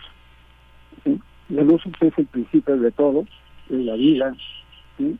y en la fotografía pues es la esencia, fundamentalmente, ¿no? Entonces, partiendo de, de eso, eh, siempre me ha interesado promover en los, en, los alumnos de todas las generaciones a lo largo del tiempo que he estado dando, dando clases, en la observación de la luz, la importancia que la luz tiene tanto en la vida y fundamentalmente para el trabajo que nosotros hacemos en la fotografía. Y, y a partir de la luz, la luz que forma una imagen, este esa imagen cómo puede ser tratada de diferentes formas. Entonces entramos a herramientas. Esa herramienta pues, fundamentalmente la cámara, pero la cámara tiene un lente, utiliza una película, y cada cosa que nosotros usamos ahí tiene características especiales. Esas características especiales van cambiando con el tiempo, ¿no? Generalmente decimos que hacemos arte con la tecnología del momento, la tecnología que se encuentra. Para nosotros nos tocó la película. Y la película en su caso exige una gran disciplina, ¿sí? porque tú no podías ver a través de la cámara lo que estaba registrando la película. Veías a través de la cámara la vida real, a través de ese lente pero la película está recibiendo al mismo tiempo eso que tú estabas viendo. Entonces, para poder eh, tener un control, digamos, sobre la película, pues existía la sensitometría y existe todavía, ¿sí? Existe y debe tener un conocimiento fundamentalmente de cómo reaccionaba la película a la luz eh, y cómo reaccionaba esa película también en el laboratorio, ¿sí? porque no solamente era el registro directo, sino que había que mandarlo al laboratorio y era una sincronía entre lo que exponías, la luz, cómo la ponías y cómo se revelaba. Y el resultado pues, era, una, era una, una, armonía entre la luz y el revelado. Este, obviamente para nosotros pues, necesitábamos de, conocimientos eh, fundamentales sobre esto, ¿no? sobre la luz, sobre la óptica, fundamentalmente. Y esa era nuestra, nuestra, nuestra principal preocupación inicialmente. Pero también hay otros elementos, estaba la iluminación. Las cosas en el documental, pues se requiere saber iluminación. Y más que, más que, aparte de saber iluminación, se requiere una observación de la vida, de la luz, de cómo la luz influye en, nuestros pensamientos, en nuestras emociones, en nuestros sentimientos, cómo la luz puede transformar una idea, cómo la luz puede narrar una historia a través de ella, cómo una, la continuidad es fundamental, de la, luz es fundamental en, en, un trabajo cinematográfico. Entonces, eran elementos muy importantes. La, ha, cambiado la tecnología, obviamente, es más fácil actualmente agarrar un teléfono o agarrar cualquier cámara y prenderla, ya tienes la imagen. Pero esa imagen necesita tratamiento. O sea, esa imagen, la luz para el cine necesita tener, tener sentido no es una luz como lo que encontramos. Obviamente, abrimos la cámara, abrimos el celular y aparece la imagen. Pero es una imagen, digamos, mecánica, que la cámara produce. Y lo más importante para alguien que haga, que quiera tener una comunicación, es, es producir una imagen con sentido. Que una imagen que tenga un contenido. y ese contenido está pues en lo que vemos, ¿no? En el caso del documental también están nuestros personajes. Los personajes son una parte fundamental para nosotros cómo es el personaje, cómo son sus rasgos, cómo la luz también puede tener una influencia en su, rostro, ¿no? Cómo la luz puede, puede notar el, el rostro de un campesino o el rostro de alguien, de algún personaje de la ciudad, ¿sí? sus espacios, en fin, es un trabajo bastante amplio de observación, por eso decía al principio que bueno, tenemos esa facilidad, pero la, la otra parte que es la más, para mí la más importante, ¿no? Sí. Eso le vas a narrar porque pues, pues ya se han hecho las mejores cámaras del mundo, ¿sí? pero la historia, ¿cuál es?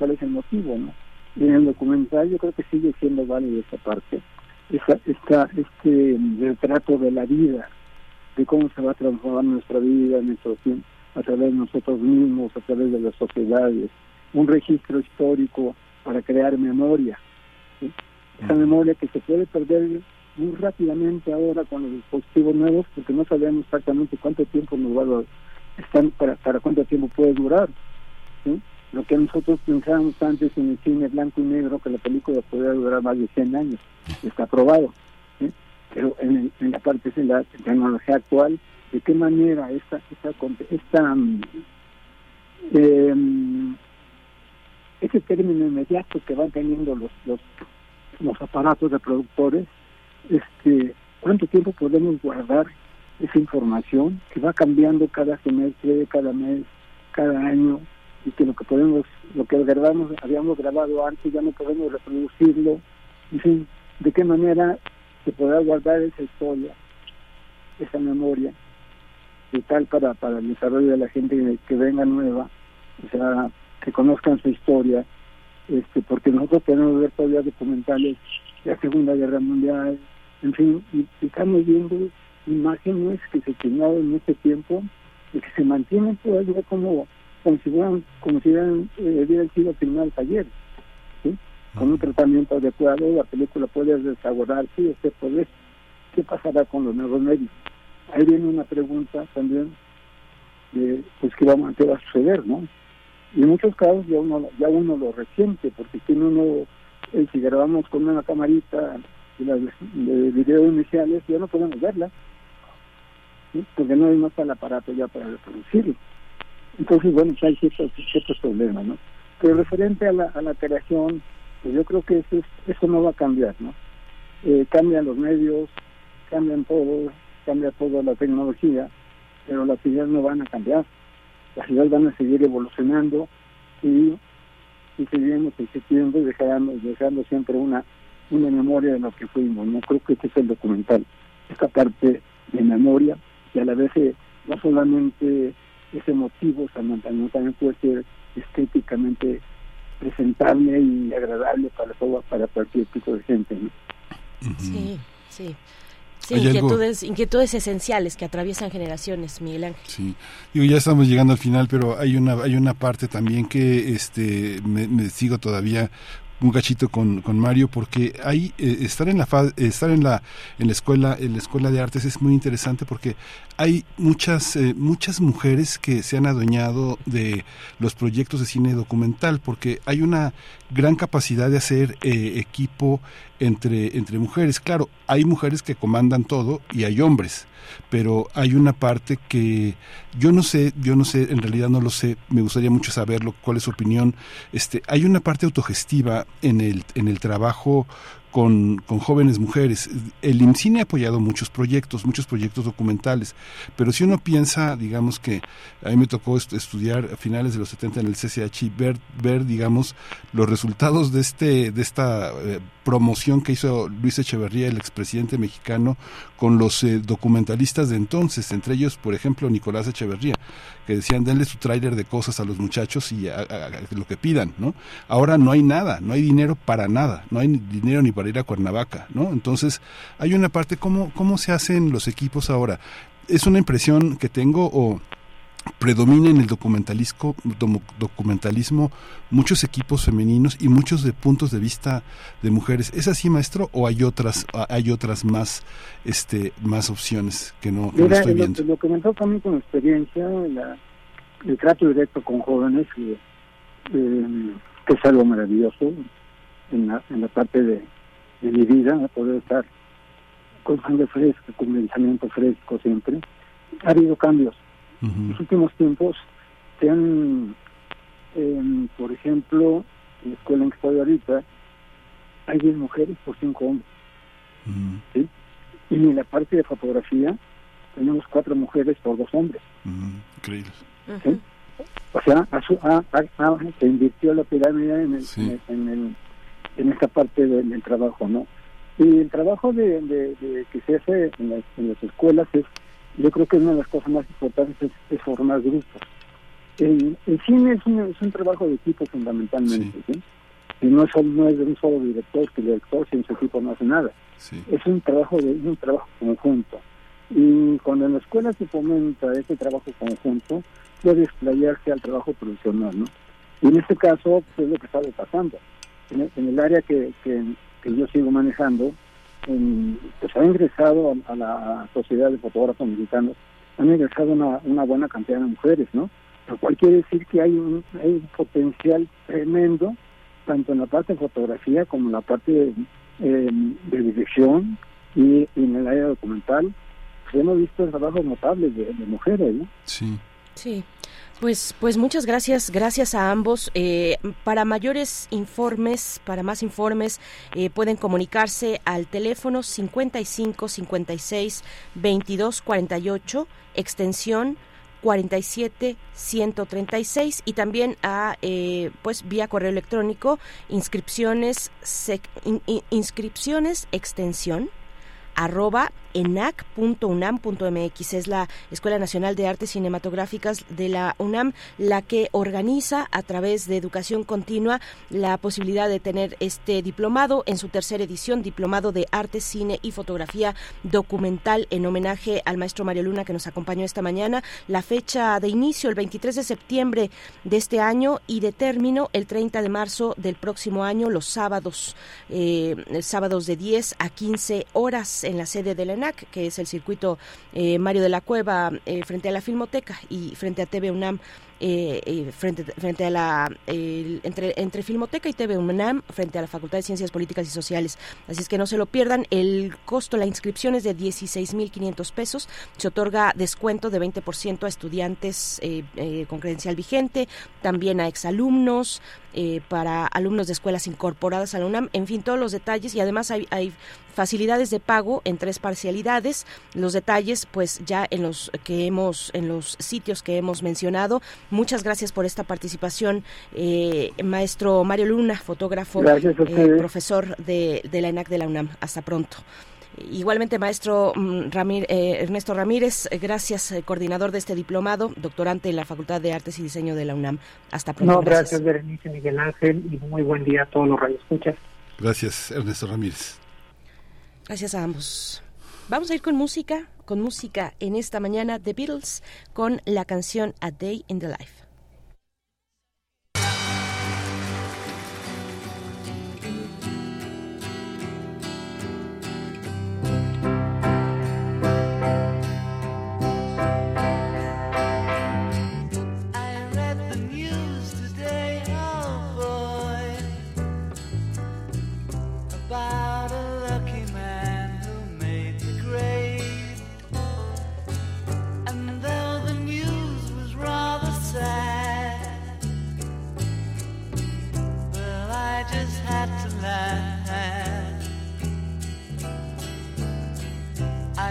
Saw the photograph.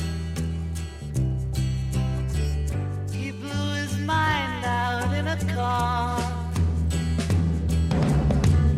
He didn't notice that the lights had changed.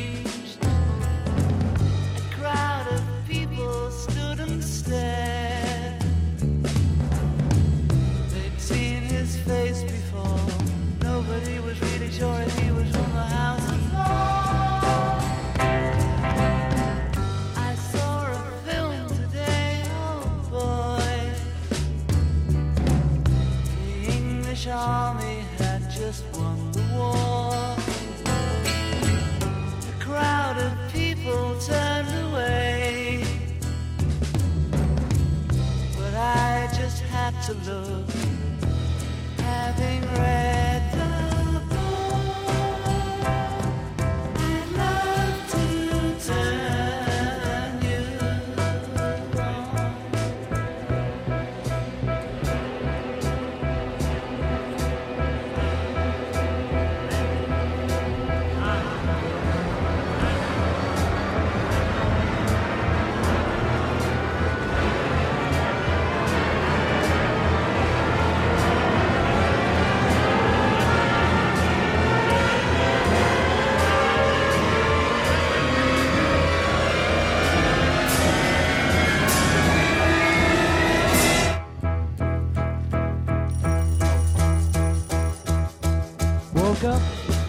fell out of bed, dragged a comb across my head. Found my way downstairs and drank a cup. And looking up, I noticed I was late. Found my coat and grabbed my hat. Made the bus in seconds flat. Found my way upstairs and had a smoke. And somebody spoke and I went into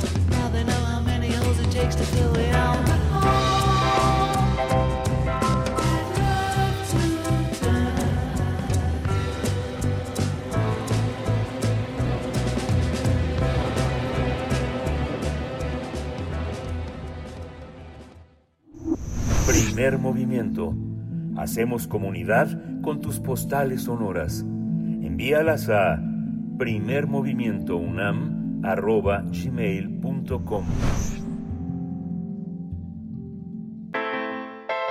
Nota Internacional El ultraderechista Javier Milei fue el precandidato más votado en Argentina entre los aspirantes a la presidencia para el 2000 para el 22 de octubre de este año en las primarias. Con casi 7 millones de sufragios, el economista y líder de, de, de, la formación La Libertad Avanza capitalizó los votos del descontento de la sociedad ante la inflación y la crisis económica que padece ese país latinoamericano. Tras el inicio del conteo de votos, Milei registró cerca del 30% de los votos, dando una sorpresa no pronosticada por las encuestas previas a estos comicios. En tanto, la alianza oficialista de centro izquierda, liderada por el, el ministro de Economía, Sergio Massa, lograba el 25.8% de los votos, mientras que la ex ministra Patricia Bullrich lograba el 17% de los sufragios frente al 10.6% del alcalde de Buenos Aires, Horacio Rodríguez Larreta. De acuerdo con los especialistas, quienes aspiran a la presidencia se, eh, van, van, a estar con un complicado panorama financiero debido a la escasez de divisas que hay en el Banco Central. A esto se suma que el país mantiene una deuda de 44 mil millones de dólares con el Fondo Monetario Internacional. Además, el peso argentino se devaluó 18.3% en el estatal Banco Nación tras las elecciones primarias de este domingo y darse a conocer el triunfo del ultraderechista en esta, en esta fase, del ultraderechista Javier Milei, quien propone la dolarización de la economía argentina. Según la mayoría de los sondeos, la competencia electoral terminará por definirse en noviembre, ya que ningún postulante parece acumular suficientes votos como para lograr la presidencia de Argentina en la primera rueda del 22 de octubre pues vamos a tener un análisis eh, acerca del triunfo de la de este espectro de la política extrema derecha, también un extremo liberalismo en Argentina en las elecciones primarias. Este día nos acompaña el doctor José Briceño Ruiz, doctor en ciencia política por el Instituto de Estudios Políticos en Francia. Él es profesor investigador del Centro de Estudio de, Centro de Investigaciones sobre América Latina y el Caribe, el CIALC de la UNAM, con especialidad en regionalismo e integración, economía política y política exterior y también eh, relaciones extrarregionales en América Latina. Doctor José Briceño Ruiz, bienvenido como siempre a este espacio. Buenos días, gracias por acompañarnos. Muy buenos días, gracias por invitarme.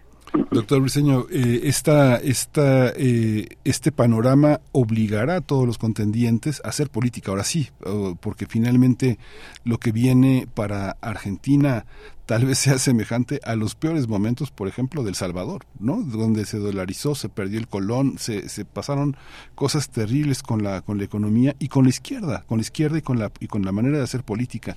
¿Cómo, cómo observa usted este, este desafío para los políticos argentinos? Tendrán que pensar ahora sí en Argentina, ¿no? Bueno, ciertamente, yo creo que sí ha sido un verdadero terremoto político de resultado, ¿no? Porque incluso experiencias como El Salvador creo que pudieran ser trascendidas si llega a haber un triunfo efectivo final de mi ley, porque mi ley plantea, plantea cosas como, por ejemplo, la eliminación del Banco Central.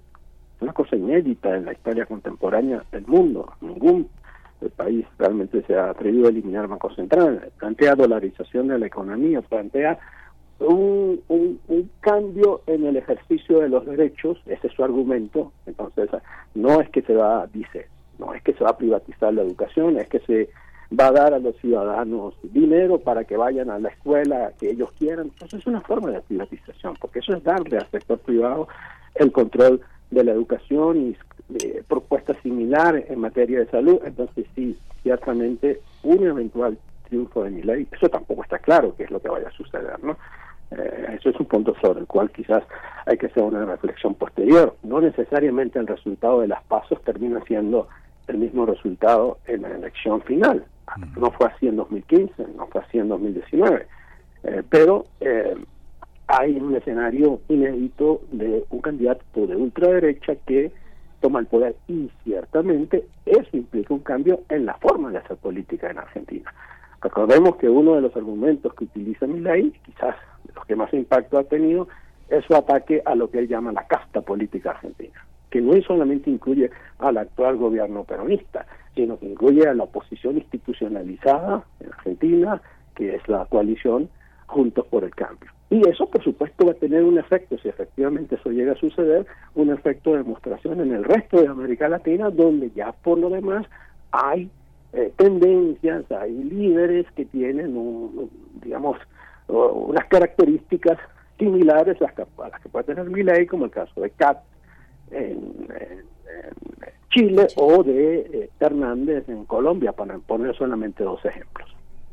Sí, doctor eh, Briceño, ¿qui- ¿quién es, quién es eh, Javier Milei? Eh, ¿Cuál es su trayectoria y qué lugar ocupa en el espectro político? Ya nos eh, daba estas comparativas CATS en, en- en Chile. ¿En qué lugar de la ultraderecha se encuentra este personaje? Bueno, Milei es un personaje muy particular. Si, si hablásemos hace 10 años atrás, era prácticamente un personaje desconocido en la política argentina. La verdad, no era parte del mundo político argentino. Era un economista, se dedicaba a la actividad empresarial, empresarial como consultor en materia económica y empieza a ser invitado específicamente en una cadena de televisión, América TV, a programas de opinión que se hacían de debates en la noche, a las 8 de la noche, a las 9 de la noche, y comienza a ser el, el niño terrible de la mesa, el enfant terrible, el que decía cosas que nadie decía y asumió un, un discurso liberal, un discurso de absoluto radicalismo en favor de los mercados, tiene una influencia de economistas muy heterodoxos, como Muriel Roger, por ejemplo, que eh, son se definen como anarcocapitalistas y empieza a definirse de esa manera, como un anarcocapitalista que hay que eliminar lo máximo posible la intervención del Estado, si fuese posible, en su totalidad, y dejar en manos del individuo y de su libertad el manejo de la economía y de la sociedad. Bueno, ese personaje que está, que aparece en programas de televisión va creciendo, va teniendo más relevancia, es crecientemente invitado a nuevos programas, ya no en mesas de análisis, sino él siendo el invitado y crece políticamente, vienen las elecciones parlamentarias, es electo eh, miembro del Parlamento, diputado del Parlamento por la ciudad de Buenos Aires y sigue su eh, crecimiento político. Pareciera hace dos, tres meses atrás que estaba como desinflándose, que su momentum había pasado, pero en el fondo no fue así. En el fondo había allí algo eh, silencioso en la sociedad argentina, que quizás no lo expresaba, pero que mm, implicaba una coincidencia con este eh, lenguaje de la antipolítica, con este lenguaje de la oposición al Estado, a los derechos sociales, una crítica a la justicia social, eh, lo dice en sus discursos, la justicia social es, eh, es una perversión, es una cosa inaceptable, que implica algo que en la política latinoamericana no se hacía, que era políticamente incorrecto, incluso los más de derecho en América de derecha en América Latina no se atrevían a decir eso, puedo hablar de Piñera, puedo hablar de Duque, no, no, no acudían a un discurso de ese tipo, y de repente en una sociedad cansada, fatigada, fatigada por una crisis económica sin fin, por un descontrol del mercado cambiario, el dólar es un tema obsesivo en Argentina, es alucinante cuando uno estudia el mercado cambiario argentino, hay un dólar oficial, hay un dólar paralelo, hay un dólar blue, hay un dólar Qatar, hay un dólar andino, o sea, hay como seis dólares, para cualquier ciudadano es una cosa simplemente alucinante, inmanejable, y también el tema de seguridad. Hay una creciente inseguridad en las calles, hace quizás dos semanas, un gran escándalo en el país por el asesinato de una chiquita de 10 años, una niña de 10 años por la delincuencia. Todo eso crea un caldo, caldo de cultivo que él supo aprovechar con un discurso de la antipolítica, del anti-establishment. No solamente es un discurso en contra del peronismo, es contra toda la clase política y quizás ha sabido hábilmente canalizar esas demandas. Entonces, sí expresa, digamos, lo más radical, lo más extremo del pensamiento político de derecha en América Latina en este momento. Y lo que conocemos de Argentina, en, eh, de las reacciones de, de los argentinos, es un conocimiento que se tiene de las encuestas, de las redes sociales. Es significativa esta votación que obtuvo Milei. Patricia Bullrich se re- reclamaba haber ganado, ¿no? O sea, digamos que estuvo muy cerca, pero cuánto, cómo, cómo se, cómo se valora lo que está pasando. ¿Es- ¿Son, son jóvenes o es un eufemismo decir los jóvenes. En Chile, digamos, los treintones y cuarentones son los que definieron una manera, una manera de, una manera de que, que una, una manera de que quieren vivir, pero estos jóvenes, con todo y que son tre- treintones y cuarentones, tienen la fuerza de los veinteañeros, porque hay un, hay un Chile que están pensando desde los orígenes, yo creo que desde su infancia. ¿Eso pasa en Argentina? ¿O quiénes son los jóvenes? ¿Quiénes son los treintones y cuarentones que votan, doctor? Fíjense que hay varios aspectos a, a decir. En primer lugar, una enorme habilidad de Milei de manejar redes sociales.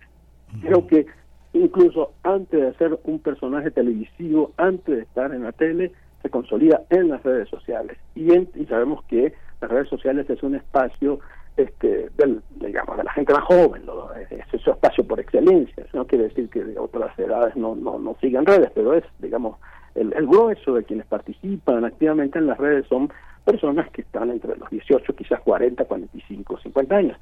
Y bueno, buena parte de, esa de, de ese rango de la población argentina ciertamente está detrás de esos 7 millones de votos de eh. Pero yo creo que eso es simplificar el tema. Yo creo que el tema es mucho más serio, creo que el tema es mucho más complejo.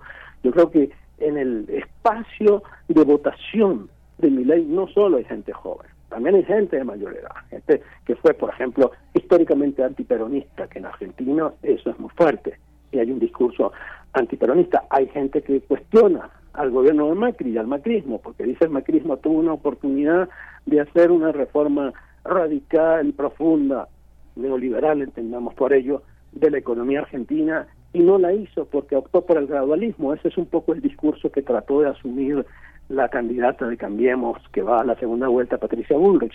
Todo ese sector de gente, hay gente que está en la economía informal, que nunca ha tenido derechos sociales, que nunca ha tenido pensiones, jubilaciones, y que no necesariamente son jóvenes, todo eso forma el espectro de quien votó por mi ley. Entonces no creo que sea, mm, estoy un poco en desacuerdo con esa narrativa de que es simplemente jo- la juventud y que es el voto de los jóvenes. No, es representativo, ciertamente es muy significativo, pero lo preocupante es que está más allá de ese rango. Hay un hay- un convencimiento en buena parte de la población argentina de este discurso de extrema derecha, incluso si uno lo ve a nivel nacional en Argentina. Eso es muy, muy sorprendente porque siempre mi ley se veía como un fenómeno de Buenos Aires, de la capital federal, y ha ganado en provincias como Salta, en el norte, cerca de la frontera con Bolivia, y además de forma aplastante. Ah, El mapa argentino está teñido de morado. Eso es justamente la sorpresa, el hecho de que no sea solo mi ley en sí mismo, por supuesto, representa el liderazgo, él encarna ese proceso, pero también un movimiento en torno a sus ideas que se ha convertido, pues aparentemente, en un movimiento nacional.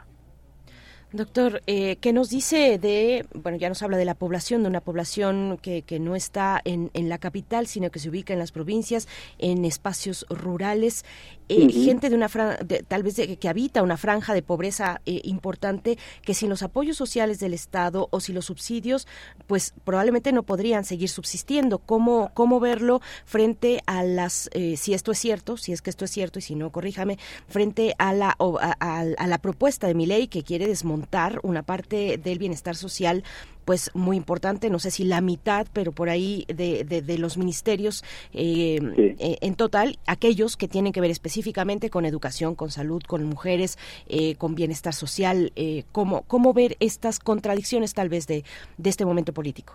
Bueno, hay dos puntos que decir. En primer lugar, que ciertamente es una gran contradicción. Es una gran contradicción que gente de sectores populares, muchos de los cuales reciben desde hace varias décadas apoyo del Estado, programas sociales, no terminen de entender que están apoyando a un candidato que lo dice claramente, ¿no? Que dice claramente, no podemos acusar a mi ley de, de, de jugar a un doble discurso, de jugar a un discurso ambiguo, lo dice claramente, eso hay que acabarlo. La gente tiene que ir, como dirían los argentinos, a laburar, o sea, ir a trabajar y dejar de recibir eh, prebendas del Estado. Entonces, ahí hay una gran contradicción. Eso, eso quizás lo que implica, o, quizás lo que nos debe llevar a hacer es conjeturas como la fatiga política, el cansancio con la política formal, el crecimiento de la antipolítica, quizás es tan poderoso que lleva a gente a tomar decisiones que desde el punto de vista de sus intereses personales son parecen irracionales. Parece irracional que una persona de un sector humilde que está recibiendo apoyo del Estado desde hace varias décadas y quizás eso es parte significativo de su ingreso, esté votando por un candidato que ofrece justamente desmantelar esos programas sociales. Entonces, ahí hay un, un- un dilema que hay que analizar en profundidad de la- eh, de- de- como consecuencia de la crisis profunda del sistema político argentino. Yo creo que después de la restauración de la democracia, el sistema político argentino no había tenido un, golpe tan certero como la- lo que ha implicado la llegada de Milei, que por cierto mucha gente subestimaba. ¿eh? Recuerdo haber tenido conversaciones hace, dos años con colegas argentinos sobre Milei, que me parecía un liderazgo en ascenso, y me decían, no, eso es irrelevante, eso es un líder irrelevante, eso no a ningún lado. Pues bueno, el- se equivocaron, ¿no? Ese es el primer punto, pero hay un segundo punto también, y eso no hay que subestimarlo, aunque quizás no sea tan representativo, pero hay una masa de la población argentina que está en la economía informal y que muchos de ellos pues simplemente nunca han recibido programas sociales. Y que por lo tanto si se desmantela o no se desmantelan los programas sociales quizás no es algo que es tan dramático para ellos no Eh, por el mismo por la misma lógica de sobrevivencia que ha tenido mucho argentino en los últimos eh, yo diría década la última década por una economía con un proceso inflacionario que no se detiene que no que no es posible ni Macri con políticas liberales ni Fernández con políticas neodesarrollistas han podido, digamos, establecer un mínimo orden en la economía argentina. Yo creo que entonces, de nuevo, es un tema de enorme complejidad que implica que algo profundidad del sistema político argentino y de la sociedad argentina está sucediendo.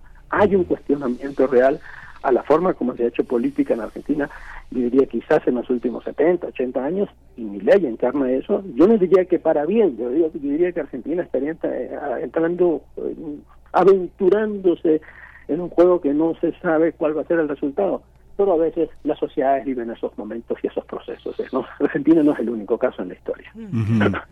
Yo lo escucho y pienso que hay una hay un hay un sector eh, en la sociedad argentina que no le importa nada la política, pero por otro lado hay una hay una este cuando se cuando se toma en cuenta su presencia parece que sí parece que sí le, le importa algo la política.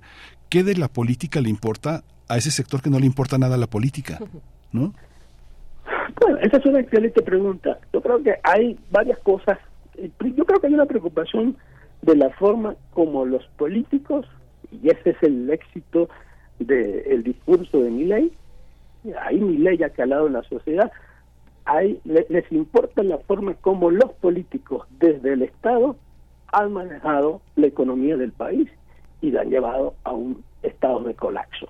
Es, o sea, la preocupación fundamental del argentino es la economía, es la inflación, es el tipo de cambio, porque tiene por lo menos una década con ese problema sin ser resuelto. Y es dramático porque eso en general, salvo obviamente el caso de Venezuela, que es un caso muy particular, muy diferente, en América Latina está resuelto. Que los precios cambien de un día para otro, eso para nosotros es como memoria de décadas atrás. Entonces, eh, la acusación es esa clase política corrupta, que lo que utiliza el Estado para enriquecerse, hay que cambiarla. Entonces no me interesa la política. Las políticas son unos ladrones todos, pero de repente, y es muy bueno, por eso que digo, la pregunta es muy interesante como la planteas, pero de repente es como que sí me interesa también un poquito para echarlos y para que llegue alguien que quiera construir algo nuevo. Entonces, vuelvo a mi argumento, el argumento de fondo es, hay un, una fatiga con la política tradicional en Argentina, que ya vimos sucedió en Brasil con Bolsonaro, y que vemos, hay señales de eso en El Salvador, en Colombia, en Chile y también en Europa. Eso no es solo un fenómeno latinoamericano. En Polonia, en Hungría, en España, con Vox, aunque no le haya ido, haya ido también en estas elecciones, pero es un, un espacio político que no existía en España desde hace muchos años para poner algunos casos. En Francia, con Marine Le Pen, etcétera. Hay un fenómeno global de cansancio con la política, con la política tradicional, que yo creo que, y sobre todo con el discurso de la izquierda. La izquierda quizás ahí está perdiendo, y es una gran contradicción lo que está pasando. ¿no? Hace un año había un absoluto optimismo en la región por el ciclo a la izquierda, por el triunfo de Lula, de Petro, de Boric, y hoy ese optimismo se ha matizado mucho porque hay un- una extrema derecha radical que tiene un discurso que está calando en sectores sorprendentes de la sociedad latinoamericana. Eh, en el famoso conurbano argentino, que era bastiones del peronismo, y sectores generalmente eh, humildes, eh, Milei tuvo altísima votación en bastiones del peronismo, como La Matanza, por ejemplo, en el llamado conurbano, que es el gran, el gran Buenos Aires, para poner un caso. Pues doctor José Briceño, muchas gracias por esta participación. Se nos fue el tiempo volando y ojalá tengamos oportunidad en otro momento, más adelante, por supuesto ya cercano, incluso eh, al 22 de octubre, eh, pues cuando se definirán las cuestiones políticas tan relevantes en, en la Argentina, de volver con usted, si se puede antes, ojalá, para, para seguir analizando, porque será un trecho, un lapso de tiempo, un momento político muy importante de aquí a- al 22 de octubre, donde sucederán, imagino yo, cosas eh, pues que hay que mantener en, en la atención. Muchas gracias, doctor. Al contrario, muchas gracias a ustedes. Muchísimas gracias. El doctor José Briceño Ruiz, eh, doctor en Ciencia Política por el Instituto de Estudios Políticos en Francia. Él es profesor del CIALC de la UNAM, del Centro de Investigaciones sobre América Latina y el Caribe. Son las 8.58 y nos vamos a ir con música para despedir a Radio Nicolaita y despedir también esta segunda hora de emisión. Suena ya Santana. Evil Ways eh, es lo que suena al fondo, Miguel Ángel, y nos vamos al corte. Hey.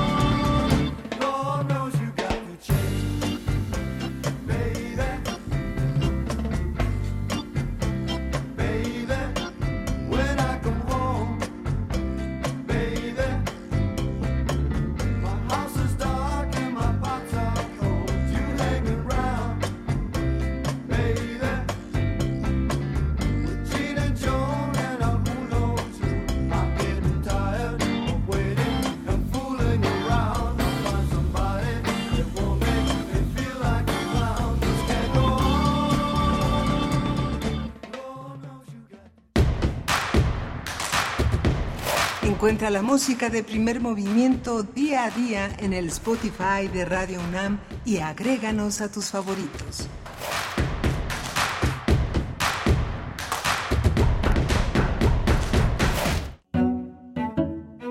Pancho Villa. El mito revolucionario.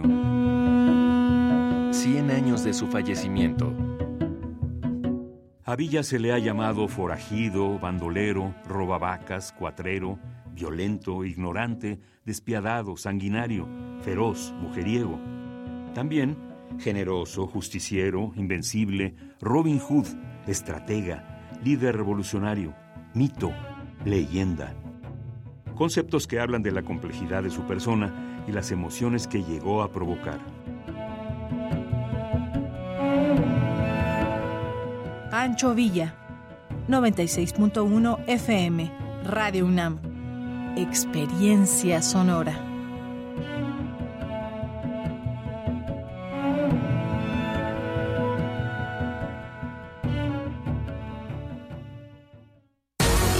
Lo social, lo político, lo económico, lo cultural son fenómenos que nos competen a todas y a todos. Nada debe sernos impuesto, porque tenemos una voz, una opinión, tenemos derecho a debate. Analiza lo que sucede en la sociedad en compañía de universitarios, juristas, especialistas y activistas. Con Diego Guerrero, los martes a las 16 horas por Radio UNAM. Experiencia sonora. ¿Por qué es valioso actualizar tu INE cuando te cambiaste de domicilio? Porque con ello puedo tomar decisiones para mi colonia. Para estar vigente a la hora de votar. Porque ahora yo vivo aquí y pertenezco ahora a este lugar. Porque podemos formar parte de las elecciones en nuestra colonia. Si te cambiaste de casa, avísale al INE y sé parte de quienes toman las decisiones en tu nueva comunidad. Haz tu cita en INETEL 804-33-2000 o en INE.mx. INE. En la vida cotidiana se reflejan las problemáticas sociales, con diferentes causas y consecuencias. Pensemos juntas y juntos las posibles soluciones. Vida cotidiana. Análisis de nuestro día a día. Viernes a las 16 horas, después del corte informativo. Si sucede a nuestro alrededor, es importante. Radio UNAM, Experiencia Sonora. Un tejido infinito de impulsos. Un diálogo en los matices del silencio. Islas Resonantes. Pensar el mundo a través del sonido. Sesiones de escucha y diálogos en torno al sonido. Con Cintia García Leiva. Islas Resonantes. Miércoles a las 4 de la tarde, después del corte informativo. Repetición, sábados a las 19 horas, por el 96.1 de FM. Radio UNAM. Experiencia sonora. Queremos escucharte. Llámanos al 55 36 43 39 y al 55 36 89 89. Primer movimiento. Hacemos comunidad. Hola, buenos días. Ya son las 9 de la mañana con 3 minutos de este miércoles 16 de agosto. Estamos en Radio UNAM. Estamos, nuestra sede es Adolfo Prieto 133, con la Colonia del Valle. Cuando pueda, pues dése una vuelta. Este, si tiene información que ofrecer, cosas que sea necesario compartir, la, la, la casa está abierta y es su casa. Y sobre todo también para las comunidades universitarias que son inagotables. Nunca terminaremos de de estar al tanto de todas las actividades universitarias que están cargadas de enorme imaginación, de muchísimo esfuerzo y que están todos los días al servicio de la comunidad universitaria y de esta gran filosofía que es la extensión universitaria y la difusión cultural que tenemos como, como ejes en la política universitaria.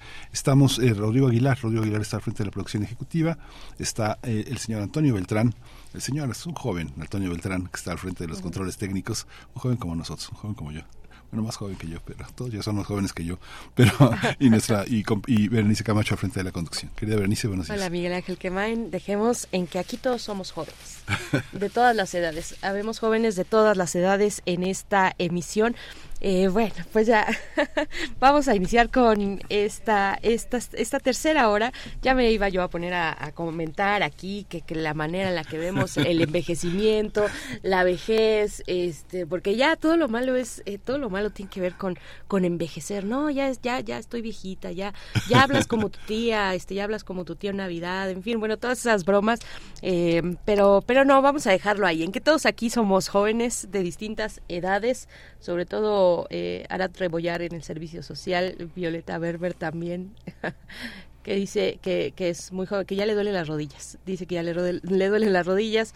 No, todos son muy jóvenes, Miguel Ángel, la verdad. Eh, y, vamos a, iniciar esta tercera hora saludando a las personas que se acercan a nuestras redes sociales no son nuestras, las tomamos eh, prestadas para hacer un diálogo, tienen dueño con nombre y apellido, pero bueno, pues las, las usamos para, para poder comunicarnos con ustedes y ustedes con nosotros. Leslie Marín Arteaga, que nos saluda desde Nezahualcóyotl, ciudad Nezahualcóyotl en el Estado de México, dice muy interesante los temas de hoy, muchas gracias y buen día primer movimiento, saludos a todos por acá, Leslie, gracias a ti también y saludos a todos los que nos sintonizan desde el Estado de México, que son varias personas, en varios municipios eh, del Estado de México están muy atentos a esta transmisión. Rosario Durán también nos manda por aquí una postalita dando los buenos días de miércoles. Eh, Franz Café respecto al tema de Argentina, al tema de Argentina, bueno, con todos estos elementos, con, con todos estos, estos aprendizajes también que deberíamos empezar a tener ya muy claros, como el no soslayar a figuras que están surgiendo desde eh, pues con esa eh, eh, excentricidad, digamos, con esa eh, con ese tono que llama mucho la atención en redes sociales, con eh, con los anuncios de querer destruir, bueno, de querer desmontar muchas victorias sociales, muchas batallas y, logros sociales que, que, se han, que se han llevado a cabo en nuestra región, por lo menos, pero bueno, podríamos acercarnos también a otros espacios. Hablando de la ultraderecha, pues de pronto subestimamos, me parece, a esos personajes extravagantes de la ultraderecha que se están organizando, que estamos viendo, me parece, desde desde otros espectros, de- desde otros lugares del espectro político, eh, como podría ser eh, la izquierda en sus distintas clasificaciones progresistas, si se quiere, eh, y, y- y viendo cómo se está organizando la ultraderecha. Y una ultraderecha que tiene directamente un discurso, pues antiderechos, un discurso antiderechos logrados. Es el caso de mm, Javier Milei y no lo esconde, como decía nuestro invitado, el doctor José Briceño, ha sido muy claro en su discurso, él lo dice, eh, hay videos, múltiples videos donde él está diciendo, bueno, pues aquí Ministerio de Cultura, se va, ¿no? Y quita ahí la etiqueta de Ministerio de Cultura que está en una pizarra. Eh, Ministerio de las Mujeres, se va. Ministerio de la Educación, se va. Y nosotros, bueno, vemos con asombro y con incredulidad, pero creo que hay que empezar a creer ya y tomarnos muy en serio cómo está avanzando ese ese discurso, ese discurso y no solo discursos, sino también acciones pues que quieren desmontar esos esos logros sociales sin los cuales pues sería muy difícil sostener sostenerse para una buena parte de la población en, en, en América Latina, en la región, al menos América Latina y, y Caribe, y por supuesto sí ser autocríticos pero a veces se nos se nos va la vida en la autocrítica o en criticar a el que está al lado nuestro que pues más o menos eh, está en nuestra misma sintonía pero que tiene algunas diferencias por ahí y ya por eso rompemos relación y nos hacemos casi casi enemigos siendo que pues la contraparte está en otro lugar, me parece, Miguel Ángel. Pero bueno, iba yo a decir sobre Franz Café, ya me inspiré por acá, eh, pero Franz Café que nos escucha dice, por un lado, la derecha judicial aplicó el lawfare, la guerra, eh, eh, la guerra de, de- de- las leyes, digamos, a, a Cristina Fernández de Kirchner, eh, la prensa ad hoc hizo su campaña de, odio, organizaron un atentado fallido, mientras la misma prensa inflaba al payaso de Miley, eh, como en, México dice, se infló a Fox o a Cuadri, otros y o a otros no tan libertarios entre comillas, está muy de moda esa esa, es, e- esa manera de nombrar, esa descripción, ese espectro, esa parte del espectro político de libertarios. Eh, y también continúa diciendo, el préstamo del FMI, del Fondo Monetario Internacional, es la bola y cadena que desató la inflación. Un país sin deuda con el fondo fue llevado al abismo, nos dice Franz Café. Miguel Ángel, algunos comentarios. Sí, muy interesante. Gracias por su participación, gracias por esos comentarios. Son muy, muy, muy importantes que no, no dejemos de lado la información internacional que tan, in- tan mm, inspiradora y tan aleccionadora es para, para el caso mexicano. Hemos hecho un peinado a lo largo de los últimos años sobre las elecciones en América Latina y creo que siempre serán un buen ejemplo para entender cómo se mueve un continente que tiene tantas líneas en común. ¿no? Así es, bueno, pues seguimos, seguimos en esta mañana, seguimos ya con los contenidos distintos para esta tercera hora de transmisión. Vamos a tener la poesía necesaria en unos momentos y en la mesa del día eh, presentaremos para ustedes Broken o El Necropoder. Es una obra eh, de teatro que denuncia la violencia sistémica en contra de las mujeres que se presentará en el foro A Poco No eh, del 22 de agosto al 12 de septiembre. Y vamos a tener a dos de sus integrantes, Darlene Lucas, dramaturga, directora y actriz performer de esta obra, y también Alejandro Huicochea, bailarín y diseñador coreográfico. Nos hablarán de Broken o el Necropoder en el foro A Poco No. Mientras tanto, mientras ello ocurre, eh, vamos ya con la poesía necesaria.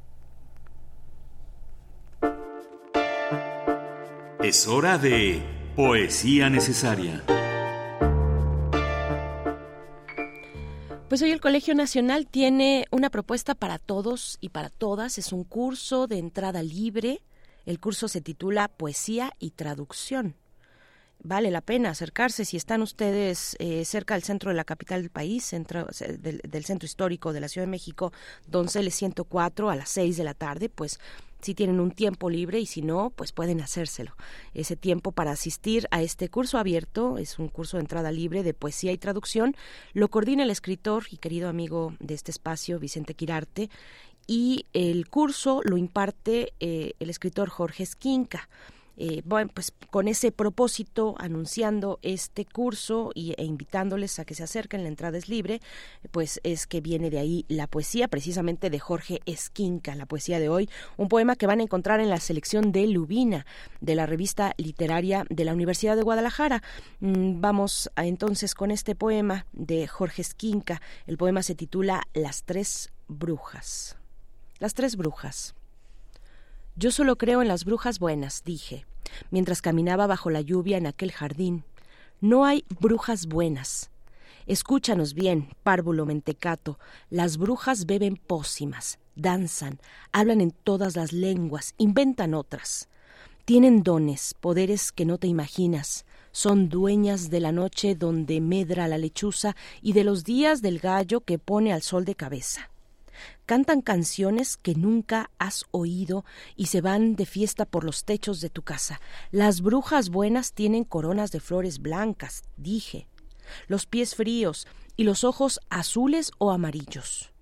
Qué cosa lánguida y triste eres, hombrecito. Las brujas son tres y ven lo que nunca nadie ha visto. Son dueñas del rayo que desata las tormentas y conservan el secreto del más oscuro corazón. Yo caminaba entre los álamos chorreantes de aquel jardín empapado por la lluvia, entonces dije con un suspiro Llévenme. Y ellas respondieron Escucha, párvulo, y prepárate.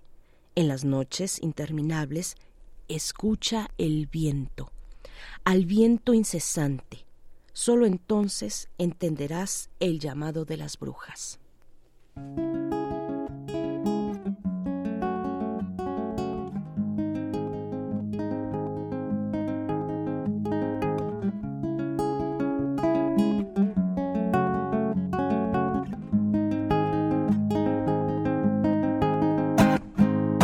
Déjeme quieto el río porque yo si no, no respondo. Deje sana la loma porque se le va bien hondo el machetazo, trazó el pedazo de tierra, fracturó el barranco y me dejó la herida abierta. Ay, usted no es ningún santo calavera,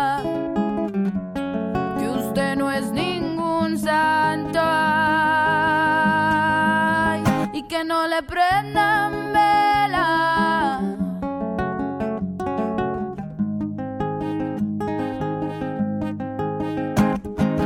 Yo no hablo de charcos, no hablo de gotas medidas, hablo del caudal del río, de las piedras y las despedidas.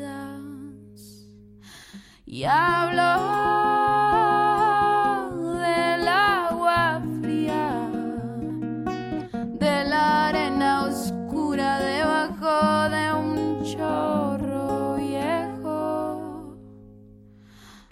donde me dejaban bañarme y nadie me preguntaba si tenía permiso para tocar el agua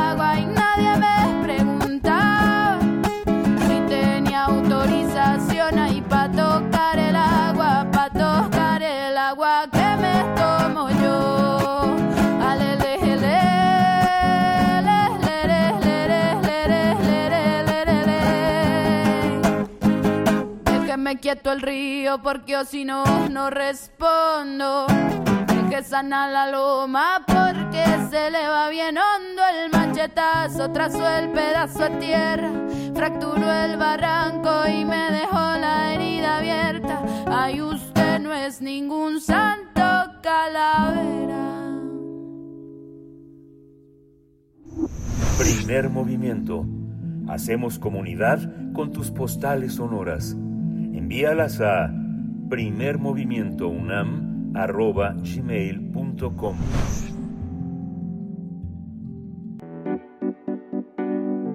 La mesa del día.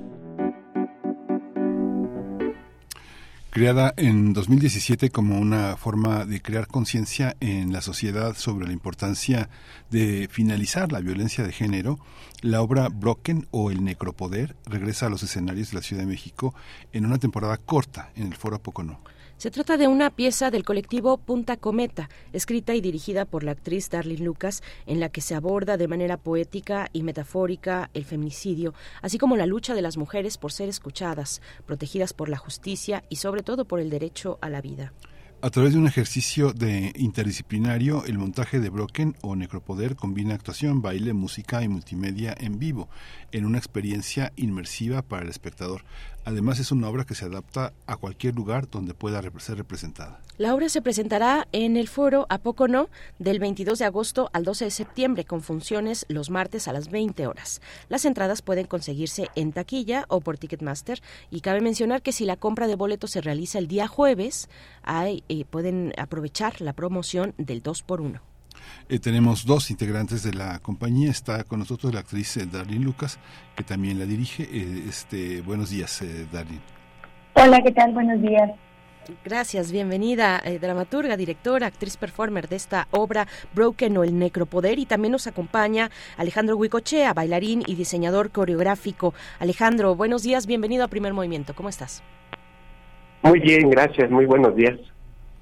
Cómo, este, cuéntenos cómo, cómo surge el trabajo de la obra, cómo está concebida la dramaturgia, la dramaturgia Darlene y qué dificultad hay entre dirigir y escribir y cómo, cómo está integrada la compañía. Muy bien, pues eh, con respecto a la, a la dramaturgia, eh, fue un proceso que surgió como resultado de la exploración escénica. Eh, el texto dramático que tenemos ahora, eh, el cual además es, fue publicado en la editorial Dramaturgia Estambulantes. Es un, es un texto que surgió, eh, lo último que surgió fue el texto en, en este trabajo. Primero, eh, la pieza eh, se conformó a partir de las exploraciones y del trabajo tal cual, poniendo las manos en, en la materia, no haciendo. Entonces es así como, como surge la, la dramaturgia de Broken. Y, eh, ¿qué, ¿qué, más me preguntaste, perdóname? Sí, cómo, cómo está integrado, cómo este, surge al último, porque me imagino que fue un proceso de reescritura durante el montaje, pero cómo, cómo, cómo se da el trabajo escénico y cómo este, se va modificando la obra y a la luz de qué, este, de qué, de, de qué ideas sobre el feminismo, el feminicidio gira esta, esta producción. Claro, ya. Eh, pues mira, se va conformando con, eh, nosotros comenzamos a trabajar en 2017, comencé a trabajar yo eh, con base en el tema del feminicidio, específicamente enfocando la atención al feminicidio de Leslie Berlín Osorio, una, una compañera, una chica que fue encontrada en las instalaciones de la UNAM el 3 de mayo, y se hace una marcha eh, dentro de las instalaciones de la UNAM pues para para visibilizar ¿no? el, el, caso. Entonces, a partir de la experiencia de esa marcha, de estar yo de cuerpo presente acompañando ese movimiento tan tan tremendo que, que ocurrió dentro de las instalaciones de ACU, y es importante notar, ¿no? Dentro de las instalaciones de una escuela pública en nuestro país, o sea, uh -huh. eh, vaya, lo, el, la magnitud de lo que estaba sucediendo y de lo que sigue sucediendo es, es tremendo. ¿no? Entonces, a partir de eso yo comienzo a hacer una investigación eh, de cómo ocurre el feminicidio, cómo es que se, se convoca las marchas en la Ciudad de México, como qué grupos son, digamos, los que van encabezando. Y luego ese mismo fenómeno lo comienzo a estudiar con relación a la Mixteca Baja y la Costa Chica de Oaxaca, que es a donde yo pertenezco toda mi vida materna, y están mis raíces, ¿no?